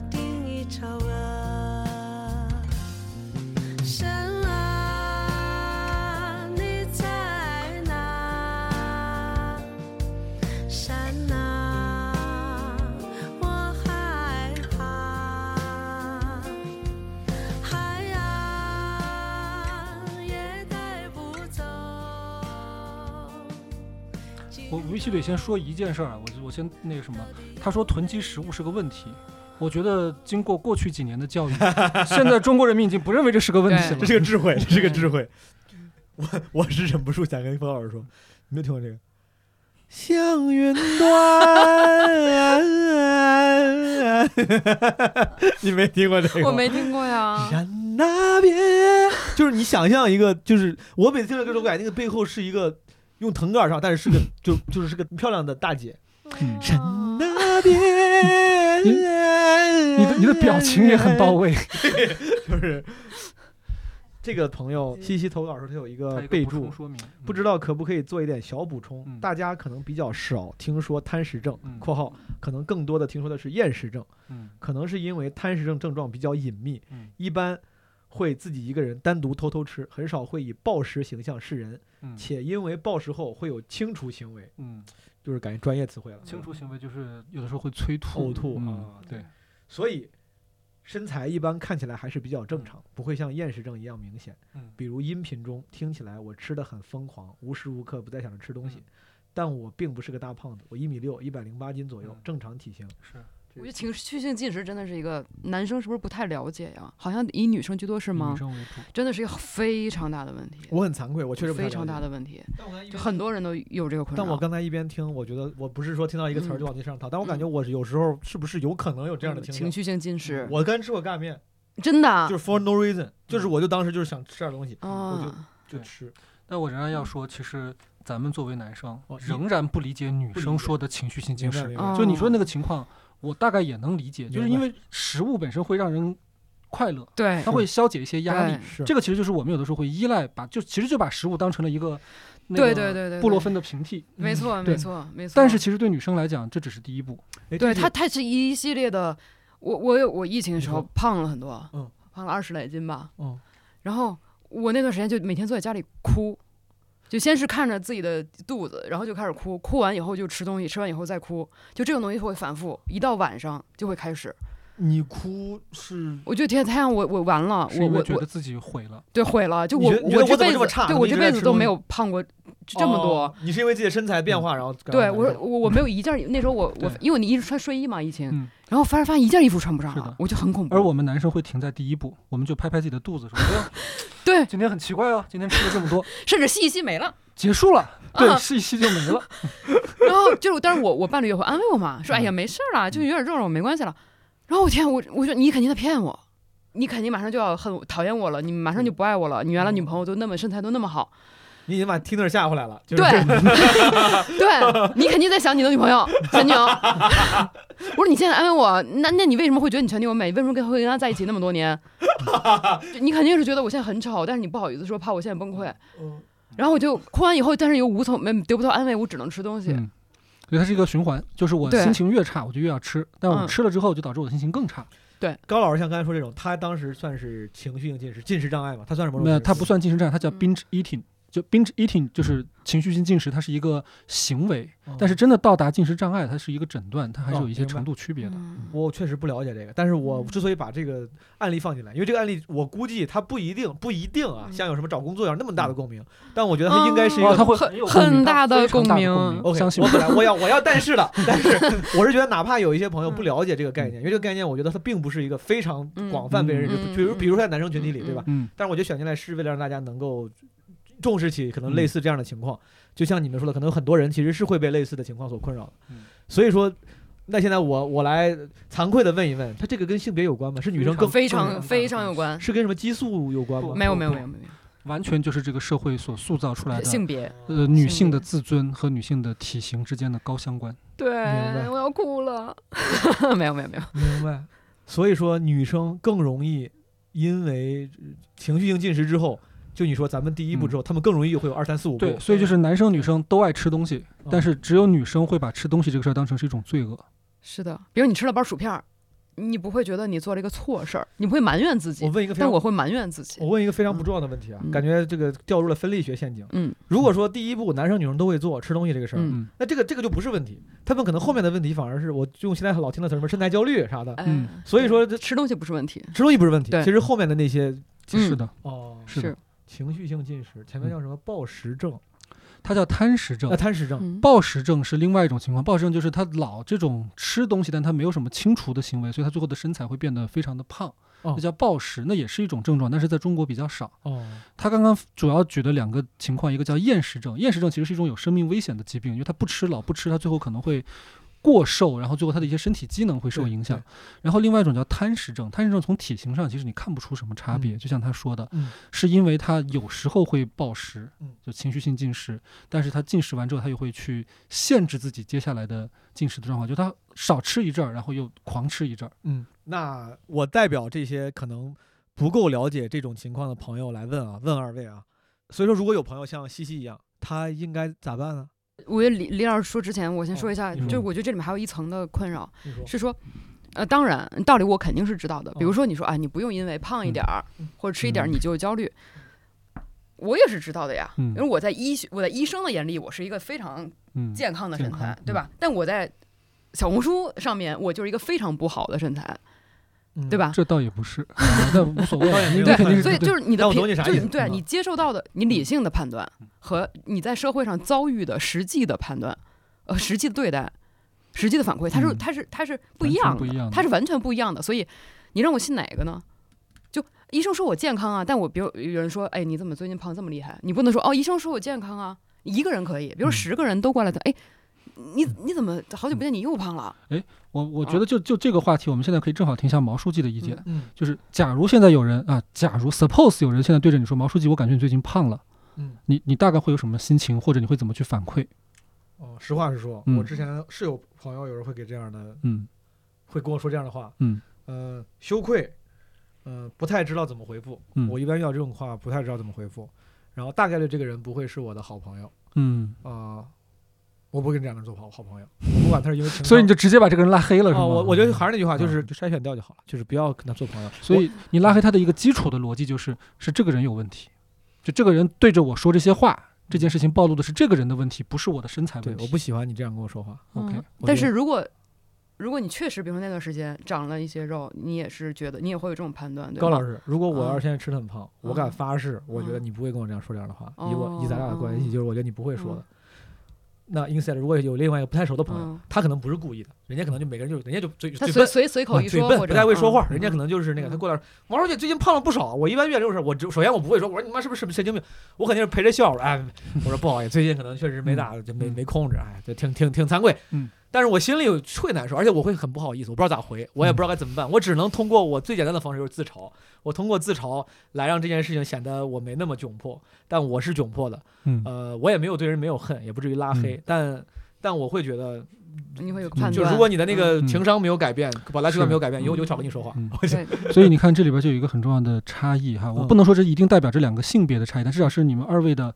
对待这个事儿的你们二位的思维方式的差异，嗯，毛书记显然把这件事情解读为是一个社交问题，嗯，是一个人际关系的问题，而我觉得其实，在刚刚你的那个表述里边，这是一个自我价值的问题，嗯，就我这个人变得不好了，没错，我这个人不好，而且我会觉得我确实是失控了，我甚至都不需要有一个人跟你说，你就是发现，哎，之前那个衣服现在穿着紧了，对我就会这个事儿就开始崩溃了。对对对，而且我也遭受过那种，就是我不知道这算不算对方没眼力见还是怎么样，就是比如在开会，原来是有真实事件发生过至少三次以上，嗯，所以我才能确定他是故意的。我我我在开会，大家，然后我进来，我进来晚了，他就说：“高你不应该穿这个裤子。”一个女孩当着全办公室。告诉你不应该穿这个裤子，这个裤子很紧，显得你的腿很粗。这个话说过三次以上，在不同的场合，当着众人，不是一对一对我说的。但是我依然会觉得，我确实是是是。而那个人已经被毛书记拉黑三次了。这个我我跟你说，我在职场中遇到过一样的同事，嗯，这个女性同事，她一直以来行走江湖的特点就是说，我就是大大咧咧，我是大大咧咧那种，然后用用此来 justify 自己的这些呃不友好的呃。不至于恶意，但是不够友好的表达，就是她是为数不多会说，哎，你怎么穿这衣服啊？你这衣服穿着多难看。刚开始我最开始也是，因为我我还是挺八零后的那种好学生的样子。我觉得，哎呀，这都是前辈，我尊重啊。我没有没有，我说这这瞎买的，我我也不太懂。就是刚开始这样，后来突然忘了哪一年，我还是什么时候，我开始觉得，我说妈，感觉妈不对。我说你这样说 PUA 啥的，我也不知道是不是 PUA。总而言之，我觉得这不对，凭啥？我为啥要否认我？我觉得他妈挺好。后来他要再说，我就。我也挺挺幼稚啊，就小男孩一样。我盯着他眼睛，我跟你唠清楚，你说你哪儿不好？你觉得哪儿不好？我觉得挺好的呀，因为他也不好意思，真的就是羞辱你说你哪儿哪儿不好看。他本来就是想着打压你一下，无意识的确立自己的权利地位。就是有些人靠这个东西来确立自己的权利地位，然后社交时候的那个风格来巩固。他也无意识，你真是他妈跟他认真，他也就不好意思。对，我觉得所以就是刚才李老师说的，就是你把这个当成一个所谓的社交事，我可能觉得他虽然很难听，但他只是说出了一句真话。嗯。我依然会觉得他说的是真话，所以我为什么我没有跟他翻脸？我为什么听进去了？你太高尚了。我我有无数人说真话，但是妈，但凡你要说真话骂我，我就得接受那个不开心。我这我这一辈子光剩不开心了。对，所以这是我觉得难难难受的点，就在于，嗯，确实大家现在整个社会，我们现在啊，中国的社会，就对女性的身材确实要求非常高。这点我没法可说。这点我说实话，女性同胞们比我承受的这个心理压力要大多了。而且你出去买衣服，我发现我越来越买不上衣服，嗯，就越来越穿不进去，这也是实实在在发生的。而且我就是一个医医生眼里的标准身材，嗯，我只比一般的瘦女孩胖，但是我觉得我是健康的，但我依然买不到衣服，依然别人会说，所以我就觉得我就这 confuse 呀，真是对吧？我就。矛盾了，我整个人。其实这点上，我可能跟毛书记的那个位置是更近的，嗯，因为我觉得这个其实认知上边，我们其实都知道那些道理，说这个社会可能对女性的外形啊或者什么，而且它跟自我价值的关联那么接近。但是其实说实话，我们还是缺乏体感。嗯，如果说有什么相对来说可能有一点身体上的感受，就是我我小时候其实我遇到过一个那个周奇墨在段子里也讲过，就你个子那么高，为什么不打篮球？嗯就是我可能在那个时候会稍微有那么一点就是。我需要去为自己的身材做出解释，嗯虽然这可能跟女性的那个真的那个处境还不一样，就是肯定还不一样。但是我觉得那一刻我就要做出解释，就如果我没有一个合理的理由，我就是个奇怪的人。对。我甚至可能是个糟糕的人，因为我我说我对这个东西不感兴趣啊，或者什么，别人就会立刻就会拿这个东西继续去往下去问嘛，说你都不打你怎么知道这个不感兴趣呢？你多练嘛，你对，就是你多练这东西没有什么天生的，就是是就是是。这个时候你就会发现，它好像已经不再是一个身材问题和个人选择问题了，它有点变成你的什么你的意志力，嗯，你的品质，你这个人的个性。没错，没错，这就就是他就开始慢慢的含着自我价值就开始就就就这个是我有一点感觉的，但是可能在整个身材上边，其实我也只能是说从道理上我大概知道我们的就是很多女同胞生活在一个什么样的处境之下，嗯，但其实有的时候还是难以感同身受。对，我觉得这可能就是他说，哎，高儿你胖了，可能就暗含着是不是按你这个人是不是不够自律？嗯，其实背后的一层意思，并不是你大一个尺码这么简单的对事情。嗯嗯，包括我们暴食哭，也不是因为我们吃了一个薯片儿，嗯，或者怎么样。对你说到这儿，我感觉真的确实可能我的那个韧性保护了我。嗯，因为我小心眼儿，我。我不喜欢别人，我要向你学习。我不喜欢别人攻击我。当别人的攻击我激起了我应激的那个不开心之后，这个时候我会瞬间忘掉一切，不管你说的有没有道理，就凭啥你让我不开心？就我惹你了？就是那种。就以我现在的认知，我觉得理性上我是想做到你现在这样。我觉得我，而且我觉得我应该做到像你这样。那他凭什么？他这么没礼貌，对吧？只是当时可能我也太年轻，刚二十出头。你比我理智，你会比我理智。甚至有时候你可能还会拿这个东西再攻击自己一轮。是为啥我不能？我道理都懂了，为啥我还不能做到？就是那么。把这，而且我还有一个想法，就是单位也不是只有我一个胖子，为什么他只攻击我不攻击别人？啊，就是霸凌的那个问题，就是哎，他为什么霸凌我不霸凌别人？这又变成了一个对自己的压迫，无限无限套娃我感觉，对，无限套娃了。嗯，来说回来吧，说到给那个西西的建议，嗯，哎，李老师，嗯，这个心理学研究生西西老师，我感觉他说的这么清楚，然后也有专业知识。他刚才那个叙述，你听完之后，你觉得他是一个需要被给建议的状态吗？当然需要，还是需要的。非说说，非常非常重要的一个建议，因为我觉得这个问题就不能在心理学里边找答案。哦，因为他把自己定性成了一个神经，呃，他叫神经性贪食症哈，他把自己定性成了这样的一个问题，其实他也没有真的诊断过。但是接下来他的所有找答案的指向都是同一个指向，叫做我怎么能让自己变得更好一点？嗯，但这个指向就是错的。嗯嗯，因为。你要解决这个问题，你就不能想着我怎么能让自己变得更好。你想着怎么让自己变得更好，你其实已经在接受那套逻辑，就是我不够好。嗯，所以我有一个。我试过，而且这个方法是有用的。我我之前写过一本书，叫《百分之五的改变》，里边就有一个其实也类似于神经性贪食的这样一个问题，也是一个女性读者给我写信问这个问题怎么办，也是试了各种方法。最后我给了他一个建议，那个建议他他测试是有效的，所以我也想推荐给西西，或者可能还有其他有类似困扰的人。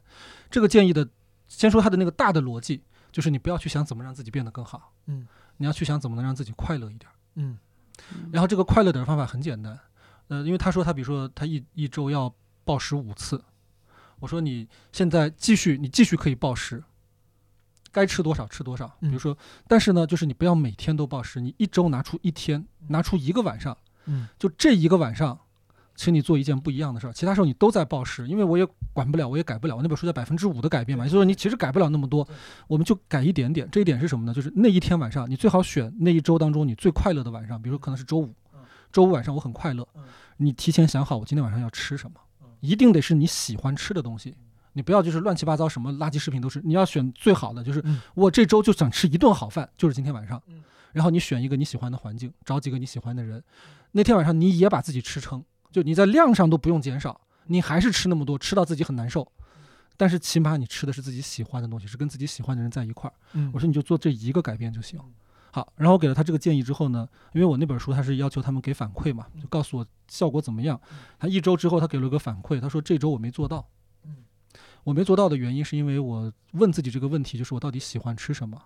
我发现我不知道。就我暴食了那么久，我竟然从来没想过什么东西是我喜欢吃的。就是这个问题我答不上来。就如果我要吃一顿好饭，我到底要吃啥？我是答不上来的。他说我就是想不出这个问题的答案。但是很奇怪，他说虽然我想不出来，但是当我开始想这个问题的时候，我感觉好像自己好受了一点。嗯，就我感觉好像那个吃东西是个很羞耻的事情，这个事儿在我头脑里边的那个认知好像松动了一些。然后我记得大概过了可能有一两个月、两三个月，他又给我写了一封信，他说我这次终于做到了。啊，我就在上周的时候我做到了，然后我就选了一天，然后吃了一些好的东西，怎么着？他就给我描述了那个很快乐的记忆。他说其实，在整个这几个月的过程当中，我都有变化。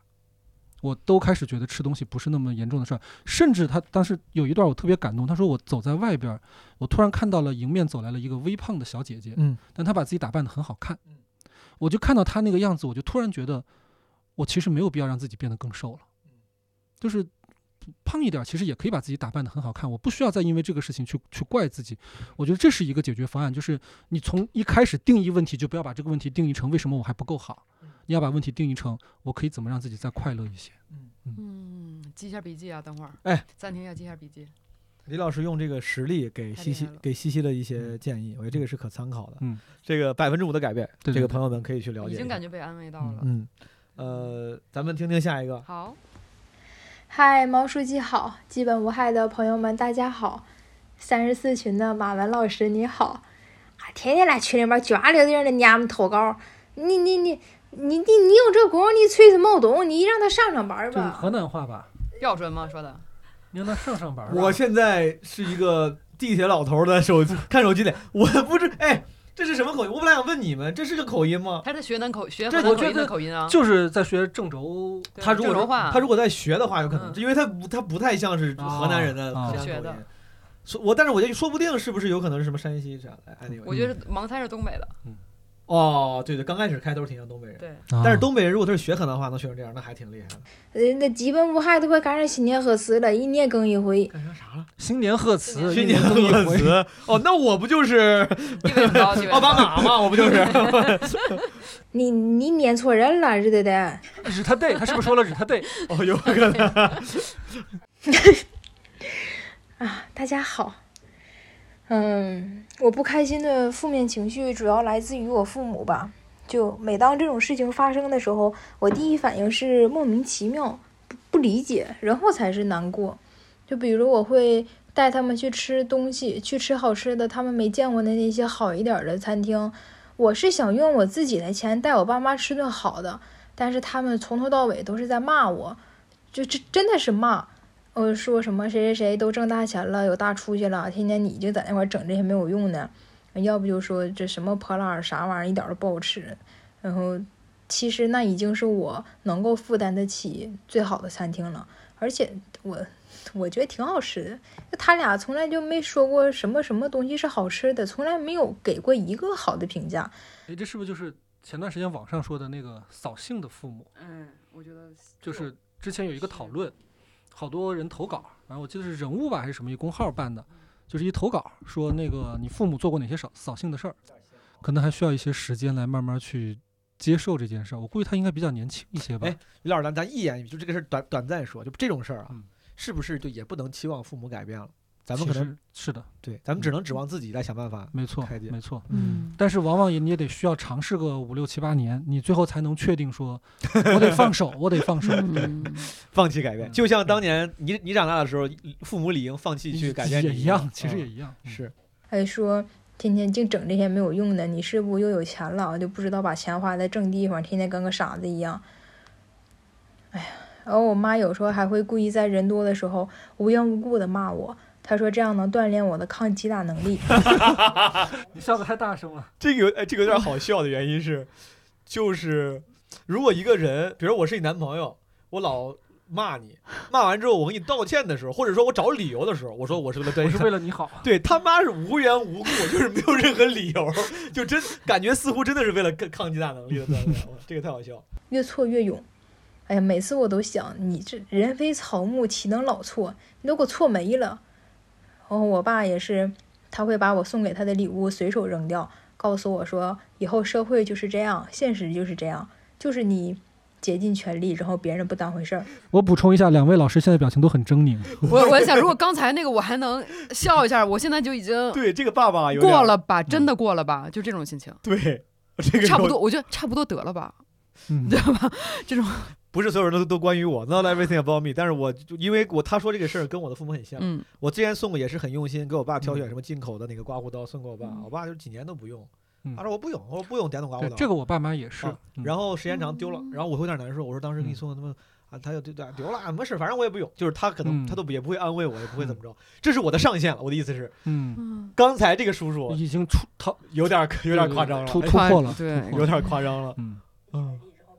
就他爸 better be 什么武林盟主，然后那种就是世外高人，真的是要锻炼出一个那种什么斯巴达战士。但凡不是那种什么斯巴达的领领主，他都不应该这样。我跟你说，这只是最近两天发生过的事儿，我一下就能想起来的。其实这样让我迷惑的大事儿、小事儿，几乎每天都在发生。你看他叙述的多平静啊！我觉得这是最最最难受的，让人心疼。哎，他一开一开始说。我不会先生气，我会先是哎，好觉得好笑。对，他是他要是用义愤填膺的方式来说，我觉得也还好。对，他就是特平静，觉得就你当如处理愤怒了。嗯，或者他已经习惯，他他已经习惯了，已经习惯了。哎呀，我每次都在想，嗯，就是很迷惑，莫名其妙，你们在干什么呀？为什么要这样啊？还有，就是我这辈子听到过最恶毒的话，都是我父母对我讲的。我一米六五，一百一十多斤，夏天的时候瘦一点。我妈每天都在说我：“你脸怎么这么大？你屁股怎么这么大？胸这么大？你腰粗，肩膀这么宽，你可真磕碜！你胸大的像那个喂奶孩子的奶妈，你像四十多岁的老娘们儿。”啊，毛书记，这这不就是这不就是刚刚那个案例里边说毛书记说那个连自己的父母如果说自己啊，对啊，都不能容忍。我哦，他他他就像连珠炮一样，就是一连串的这个。我听到这儿真的快崩溃了。我要跟我妈发个微信道歉。我妈妈之前我错怪你了，你对我很温和了，你你是天使。我哦，难受啊！我妈甚至为了不直接攻击我，还是说你爸说你脸炸的跟个盆儿一样。哎，这个阿姨，哎，往后听一听，咱让听众往后听一听，大家平复一下心情啊。我我没有他讲的那样不堪，很多人夸过我长得很还还行，但是我现在已经不相信了，就是我已经就外貌方面已经完全被我妈给改变了。我真的觉得她总在说你去镜子里看一看，你照照镜子，你看看你自己有多恶心。我没有她说的那样，可能也是我性格不是那么温柔吧。不像一般的小女孩那样会撒娇，会哄人。你往自己身上找原因呢？为为什么？你看大家哎，不光他，你看，我觉得他是，我媳妇话说也是。对，你会不会也是？我会啊。对，刚才说了，咱是不是都是这样的？怎么回事啊？是不是这个是咱们是不是现在的 当代中国年轻人里就没有特别多那种健康到？不同记者身上找原因。我我我觉得一方面是本身我们受的这个教育里边就是要自我反思嘛。对，我觉得还有一个就是你知道人如果在一个特别绝望的处境里边，其实就像刚才两位老师说的，就特别绝望的时候，你要是说一。我也没错，其实都是外界的错，但这个外界它不会变，就更无力了，就就更无力。了。所以你还想，说不定 maybe 我要是什么地方再调整一下，可能还有救。就是这是一种人的求生机制。对，就像我说，我当年最因为因为感情问题最难受的时候，我说我巴不得这东西是个病，就我特别希望它是个病。如果它是个病，对我说我说说能打一针，吃个药，或者是我花点钱找点医生给我什么认知改变一下，就是我特别不希望它是别的原因。我觉得有时候想想也是我的原因吧，导致我们家现在变成这个样。就几年前我意识到我父母是这个状态的时候，我就在告诉我自己说，在这个家里生活，你要保护好我，保保护好自己。我很怕我变成那种性格古怪的，别人一看就说哦，这人有毛病吧。我很怕变成这种人，因为在我眼里，我父母就是这样的人。可时间长了，我发现。就不管我怎么在心里坚守住自己，在我父母这个洪流之中吧，我还是失败了，还是没立住，我还是被他们影响了。我是他们的孩子，我怎么能不像他们呢？二十多年，死人都腌入味儿了。这件事儿让我感觉很无力。这不知道这个比喻，评论区东北的朋友们可以可以给我 分享一下，这是一个东北常见的表达吗？这是一个东北常见的表达吗？我发现我对自己爱不起来了，真的觉得自己什么都不配，什么都不行，哪哪都不好。我原来以为这是谦虚，后来发现不是，这就是病，这不是一个正常人该有的状态。就有时候我会。呃，有些好事儿或者我想自己去庆祝一下的时候，会出去吃顿好的。我通常都是点什么菜，然后跟他说打包带走。我是觉得我不配在那样的餐厅里吃饭。我打包之后会找一个类似于肯德基这种可以随便坐的地方，然后到那里把它吃掉。我就在那种餐厅里吃饭会让我觉得不安，我觉得我不属于这儿。然后我平时也喜欢喝咖啡、吃巧克力什么的，偶尔会买点好的。买完，当时是给自己买的，就是自己想吃，看着很好，然后买了。买回来之后一发现，哦，真漂亮，真好，自己不舍得喝，然后看个两三天，算了，给我哥哥吧，或者给我好朋友吧。我自己不舍得喝，但是给他们的时候，我丝毫不心疼，我反而觉得找到了他应该的主人，我很我很高兴。可这些东西，我当时是给自己买的呀，这是让我觉得很难过的地方。对于我父母，我已经不在乎他们对我的感受了。我以后的生活里可以没有父母，但我不能没有我自己。我怎么样才能让对自己好一点？我才能正确的接纳自己？就是告诉我，我其实配得上那些东西。哎呀，我我我我，哎呀，说多了，对不起，毛书记。没有对不起。我点一首歌，我挺喜欢那个《像风一样》。他原唱、原原唱、作词曲都是薛之谦，我个人是比较喜欢单依纯翻唱的那个版本。我没听过，这这个我也没听过。哦，我也你赢了，我也没听过，不好意思。拜我。才艺指展示环节。像风一样，你不是没听过吗？所以说我瞎唱了。我是对即兴的，但是我感觉差不多应该是。哎，我赌这歌这。我赌这首歌的副歌一定是这四个字，你相不相信？哎，咱打不打赌？你已经比 AI 还 AI。朋友们，我跟你说，现在我们录的时候，我们仨人都没听过这歌。回头我会把这个歌原曲放上。这首歌的副歌第一句，我猜啊，一定是像风一样，你自由的飘荡。像风一样，你靠近都下降，你卷起千层海浪。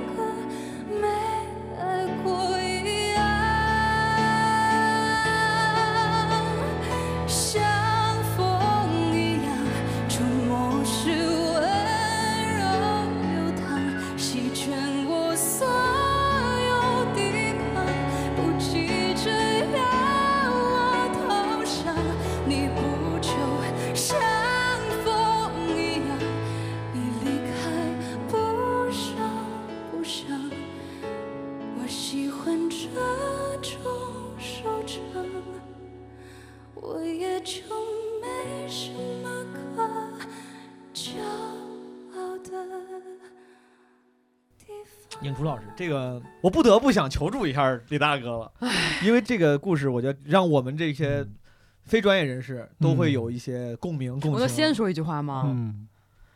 哎呀，虽然我们我们也没见过，我也对吧？你跟影厨说的。对。嗯。我特别想请他去高级餐厅吃饭。呃呃，大概多高级？我帮他问，我先影。呃，大概多高级呢？对，预算。对，大概是个什么？怎么也得比肯德基强点儿。哦，你就这哎，高老师 作为基本无害嘉宾，你有点要点脸行不行？我想吃雪薇，呃，微雪都行。那是啥呀？就一个天天一个天妇罗，一个可贵可贵的天妇罗。因为我就知道这个什么人均这个特别贵，写的两千多块钱。对对对，人均一两千的天妇罗。哦，就他要去这儿，没问题。没问题，真的。他说：“高老师，你连请我一个月，我没问题，我就治愈了。我所以信用卡刷爆，我为了治我我为了帮你，我信用卡刷爆。谢谢高老 师，真的。高老师，这个现在闪现闪耀出了人性之光。影初老师，这个你真的可以去联系一下高老师，评论区联系。对，没事没事，我请我请我请我请。呃，为啥你这么感触？是高老师，你是有什么尤其的共鸣的地方吗？我就觉得，就没有人应该被这样对待，尤其这是父母，这不是说。我刚才举了一些例子，哎，同事啊什么的，你你辞职了就完了嘛，对吧？你的同事，我同事，我以后再一辈子再也不见他了。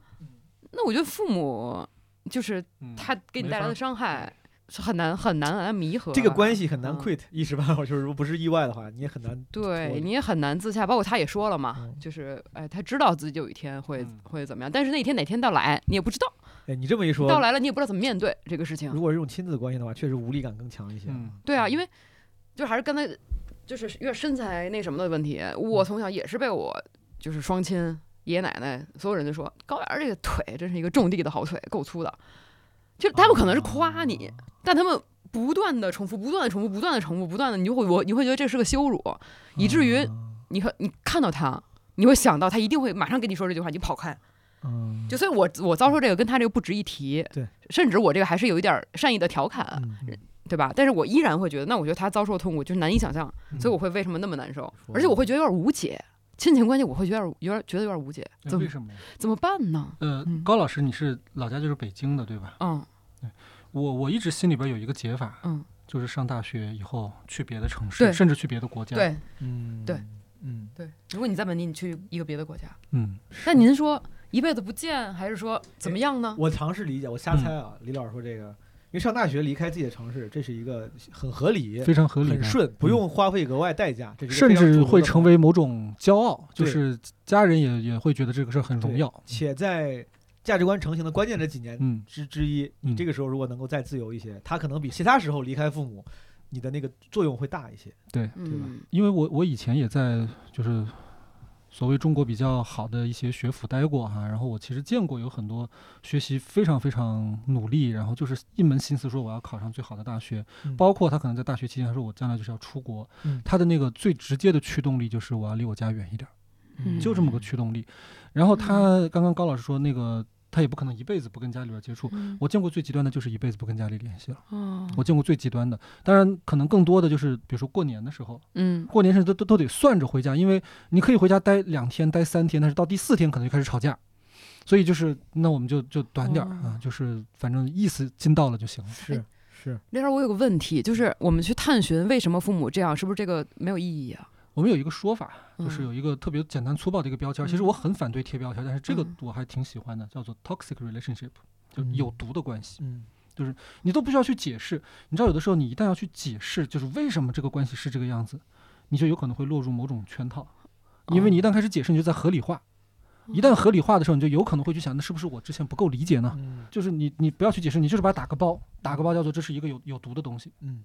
我我我可能没有办法完全跟他百分之百的切分，但是我少沾他一些总是好的。所以只要对这个事情有判断，对我在判他，因为我觉得这个女孩已经有判断了，她知道这是一个有毒关系了，嗯，那是不是就可以？那咱们其实可以，既然说这个这一个粗暴的、不那么严谨的，甚至是一个小结论、小 tips，嗯，就是一旦你定义这个关系为有毒的关系，嗯，就 if then 不要细分析，不要去不要细分析，不要细分析，就 then 扔一边，脱离，远离。对，是啊，因为我觉得这个女孩她遇到的情况，我这样说可能有一点残酷哈，但我其实觉得，当她的父母已经到这种程度的时候，其实是更容易去切分的。就比如说像高老师刚才他讲的那个例子，说你这个种地的腿，就这个时候，其实你作为那个当事人，你听到的时候，其实很难受。难受在哪里呢？就首先我确实觉得被羞辱了，我觉得被羞辱到了，但是我又觉得。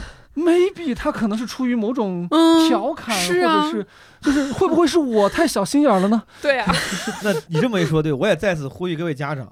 你羞辱就羞辱的直接一些，给你的孩子一些动力，然后做出决定。对，不要伸手就是什么打一巴掌还送个笑脸明褒暗贬。对对对，就我觉得这个家长已经不掩饰了。对，一开始我们听的时候还有点高兴，觉得说，哎，他是不是就是比如说有点不领情、扫兴，故意说一些话，其实心里暗暗高兴，但是就就不想说好听的。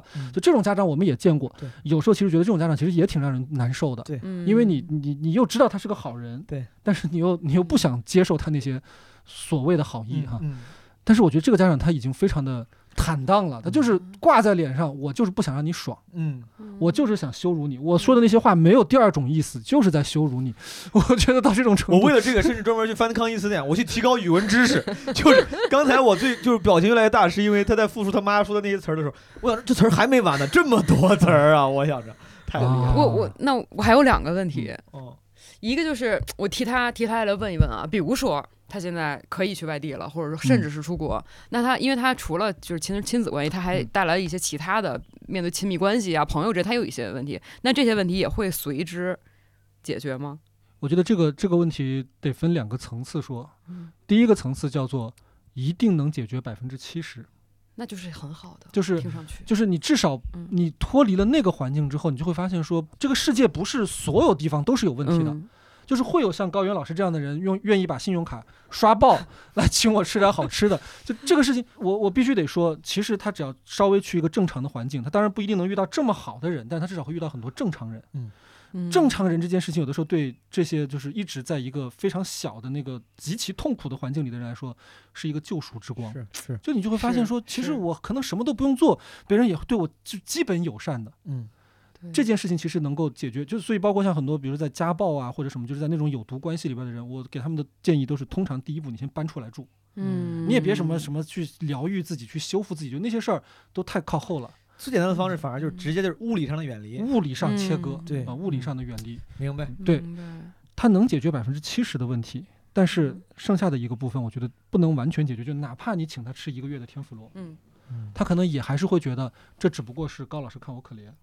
哦，嗯，他只不过是给我的某种额外的关照，但其实我我不 deserve 这个东西，嗯。嗯，这只是他给了我一些更好的，就这个东西可能他需要更长的时间，包括他要去做很多的自我建设，然后对，但如果只是物理上的切割就能解决百分之七十，这是个非常非常有效的，值至少是值得考虑的方式了，分享给影初老师，嗯，你刚才不是说我还有第二个问题，因为就刚才李老师很明确的说有毒关系你远离或者给了一些建议，我在想，就我们去看心理医生的时候，通常的感觉就是心理医生其实不会给你提建议，不会告诉你应该怎么做，嗯，所以您如果如果不是咱们这个场合，嗯，比如它是一个咨询的场合，您也会这么说吗？我觉得，我觉得如果到这个程度的时候，我会直接告诉他。嗯，我会直接告诉他。当然，我我认为我提这个建议，它不是一个，就是我我不会去为这个建议去承担一个很重大的责任。说我认为你的人生就必须如此，应该如此。我是会用一种更像是一个心理咨询师的方式去告诉他说，通常研究表明，或者有一些就是过去的一些案例说明，有的时候可能你就是处在这个关系里边，你就会始终陷入到这样的一些自我怀疑里边。但是有的时候物理距离拉开一段的话，你可能会感觉到更亲近。我说你要不要把它当成一个实验？就是你先试着，比如说搬出去住，啊，或者跟他不在一个城市里边，然后尽量的不联系一个月，你看看一个月之后你的状态会不会有一些变化？就你把它当一个实验嘛。这个过程好有意思。我先听了李老师作为朋友，咱们播客嘉宾他会怎么说，然后又听了他用专业的话术会怎么说。我觉得这个对比还挺有意思。但是他当然都同样饱含着关怀。我觉得他这个就刚才李老师说的，不只是这种，就是。亲子关系，嗯，就是好多有毒关系，其实都都可以用这个方法来，当然做，对吧？对，是好，咱们那咱往后往后听一听，好吧？谢谢影厨这么真诚坦白的分享。今年三月份是一个转折点，是我与抑郁、焦虑和解的里程碑，就像是量变到质变，好起来这件事，既是一个长期的努力。也是某一阶段我强烈体会到的能量。在此之前的四年间，我长期处于抑郁、焦虑、暴躁状态中，身心都受到了巨大的摧残。努力且有效的方式真的不少，只要还活着，我们所做的一切都是努力，放弃也是。今天我最想分享的是以下四样：一是李松蔚的同名公众号。认识他，聆听他，使我开始聆听和接纳自己。二是暂停实验室，他在抗抑郁这一块对我的帮助巨大。三是由李松蔚、陈海贤、张春共同主持的播客《心理学你妹》，涉及专题涉及抑郁、社恐、拒绝、亲密关系等很多方面，形式却丝毫不落入说教或乏味。三个人无比真实的谈话状态以及有益的观念输出，都给了我很多的慰藉和力量。第四是阿德勒的心理学，《被讨厌的勇气》这本书，我更想称之为被喜欢的勇气。我觉得我重获正能量的源头，就是从我学习喜欢自己开始的。最后，我还想分享李松蔚老师的几段话，出自于他七月份的公众号推送：“难是正常的。”因为这篇推文充分表达出了我的经历和感触，更重要的是，我认为他所诠释现象背后的价值观是非常宝贵以及很有帮助的精神支柱。对我来说，那我也真的很希望能分享给正在寻求帮助的人。他说：“想要让自己好起来就是很难，这不是一两周的事，也不是一两个月的事，这是要以年为单位来等待。”不是因为你们没做好，而是他真的就有这么难。他必须学习用一种有弹性的态度面对日复一日的负面情绪，既不能置之不理，又不能小题大做。自我怀疑成为一种常态，每一次情绪发作都要判断，这是生活事件导致的正常反应，还是即将复发的征兆。每一次低落，都让他心有余悸。如果说有什么信息能稍微减轻抑郁症带来的困扰，同样是他很难。唯一能做的只有应对，从每一天的每一件小事开始应对，没有捷径可走。生活就是很难，在选专业或者我必须暂停一下，我现在 感受非常复杂，是尴尬到了临界点还是怎么着？对。尴尬已经到了临界点，就是就是确实很尴尬。我我很确实就是我社恐，所以我听到别人在讲我说过的话什么的，我就是本能的有我理解对这个反应。但除此之外，我竟然还有一些感动。嗯，而且就是你知道，就是我我自己写东西的时候吧，就是我写字儿的时候，我脑海里边响起的声音肯定是我自己的嗓音，对，写这段话。然后现在这个话用这么温柔、这么治愈的声音，还配上背景音乐念出来的时候，有一种就是异样的，就是我能，我甚至我甚至有点理解，而且感受还挺美好的，我觉得。对对对，然后这种美好也让我觉得有点羞愧，我觉得它不值得这么美好。呃，大概还有。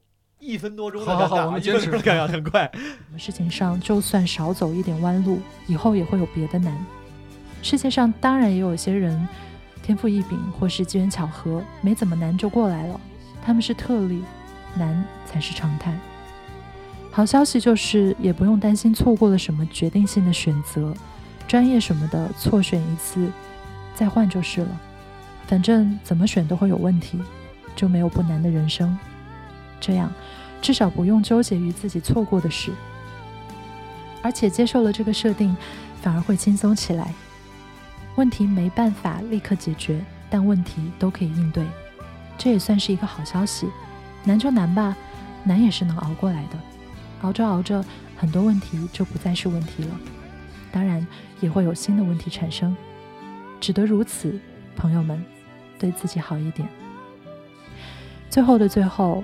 要分享的音乐我已经用作 BGM，是我自己翻唱的《踮起脚尖爱》，这是他自己翻唱翻唱的。哎，你是来打歌的吗？这个朋友就是他，真的，他又展现了自己的这个甜美嗓音和这个音乐能力。我的天哪，他是来过来才艺，以及他的剪辑制作能力。对对对对对，讲的也很好，讲的也很好。在最痛苦的时候，我唯一能够专注的事就是唱歌。我也常常问我自己：我是真的喜欢唱歌吗？还是只是想逃避现实问题？但我也不会强迫自己回答了。生命是点状的串联，未来无可预料，想唱就唱呗，能唱就唱吧，让自己开心一点，对自己好一点，你也可以。正好还卡到了这个，哎，哇！我不夸张的讲，就是这是我今天来录制这个的过程，可能是我最近这一个月就是最好的。一个晚上，因为我两个人告诉我，我做的一些事情对他们是有帮助的。哦，哎，我我我的邀请本身也就意味着我对对对对对对，那个那个对对对，那个那个那个当然是那个。我也挺开心的，我觉得李老师这么说，我我我们 we are honored。虽然说主要是你们二位给李老师的这个感受，但是我能够感受那种就是你自己的产出，嗯，你被别人需要，给别人带来的帮助，是是给他带来的力量。哎，李老师，这个最后这个呢，其实是因为今天你来了，所以我放到最后一个。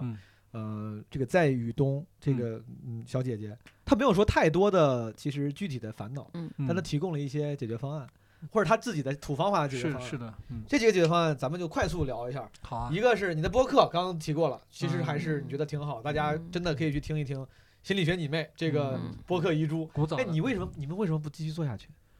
就是当时录的时候，其实也完全没想过要要干嘛，就是几个朋友聊天，然后正好呢就是。那会儿我们三个人都还不在一个城市。那个我听了。对对对，就是在在不同的地方。听过你这。对对，互相 互相打电话，然后把这个东西自己打电话的声音都录下来，然后再再找一个人把它剪成了一个播客。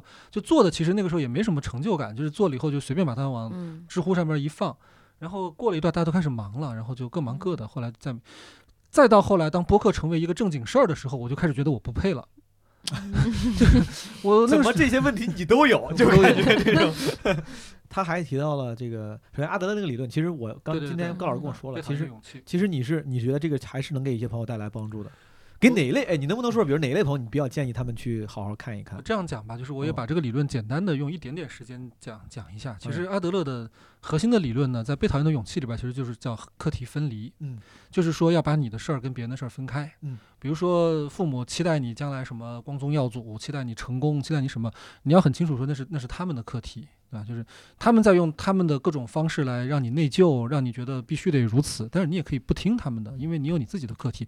其实我觉得它的核心就是在说这个，就是你你可以自由，但你自由的代价，自由是有代价的。代价是什么呢？代价就是你可能会被人讨厌。嗯，那你必须要承担这个事情。就是我可能在别人眼中不是一个很好的人，我可能是让我父母失望的孩子，我可能是什么，就是呃老板心目当中最不上进的那个员工，呃什么。你要承担这份代价的时候，其实你就获得了自由。但是，当然，你获得这个自由不是说你就是去躺平或者怎么样，而是你去做你想做的事儿。明白？你用这份自由做想做的事儿，其实本质上就这么一个东西。嗯。所以我确实认为他，他其实把阿德勒理论里边的一部分，因为这是一个日本作家写的，他把那一部分最适用于东亚文化的那个东西，我觉得他讲得很透彻。就是你需要在人际关系里边去切分啊，去看清楚什么是别人对你的期待，然后去拒绝他。嗯，但是呢。就是回过头来讲，就是刚刚毛书记其实也讲了，就是你第一次看这本书，你是很认真的看了，但是其实你感受并没有那么的觉得对当时那个状态的我，其实对呃帮助有限。所以我要讲，就这本书，它它在它的整个理论设定上面，它有一个最基本的设定，这也是心理学的基础设定，就叫做如果你感觉不对，你要首先调整自己。嗯。这整个心理学都在说这件事儿嘛，你感觉不好，你就要去调整你自己。只不过说这个调整自己的方式是说你在认知上边你需要去摘清楚什么是我的责任，什么是我的自由。但是它仍然对于很多可能在那个时刻陷入到了强烈的自我攻击的人来说，其实它有可能会增加新的一一种攻击，就是是不是因为我内心还很虚弱，或者是不是因为我害怕。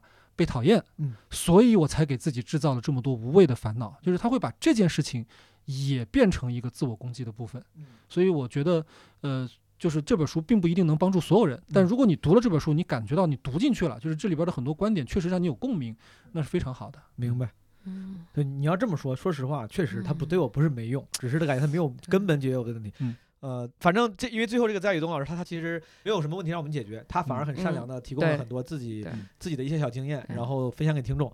呃，今天我们录的挺久了，那个朋友们，嗯，感谢收听这期的基本无害化疗室。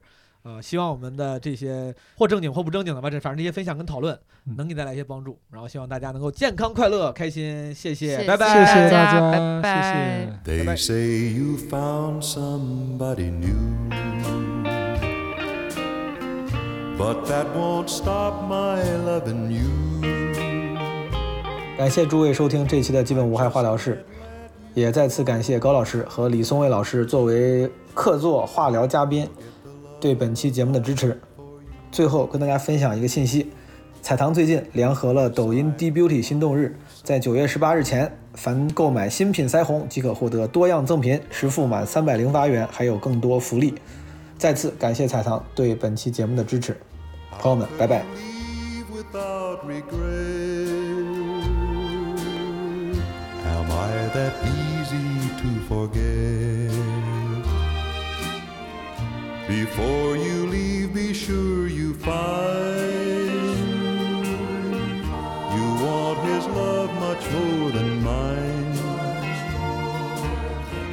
Cause I'll just say we've never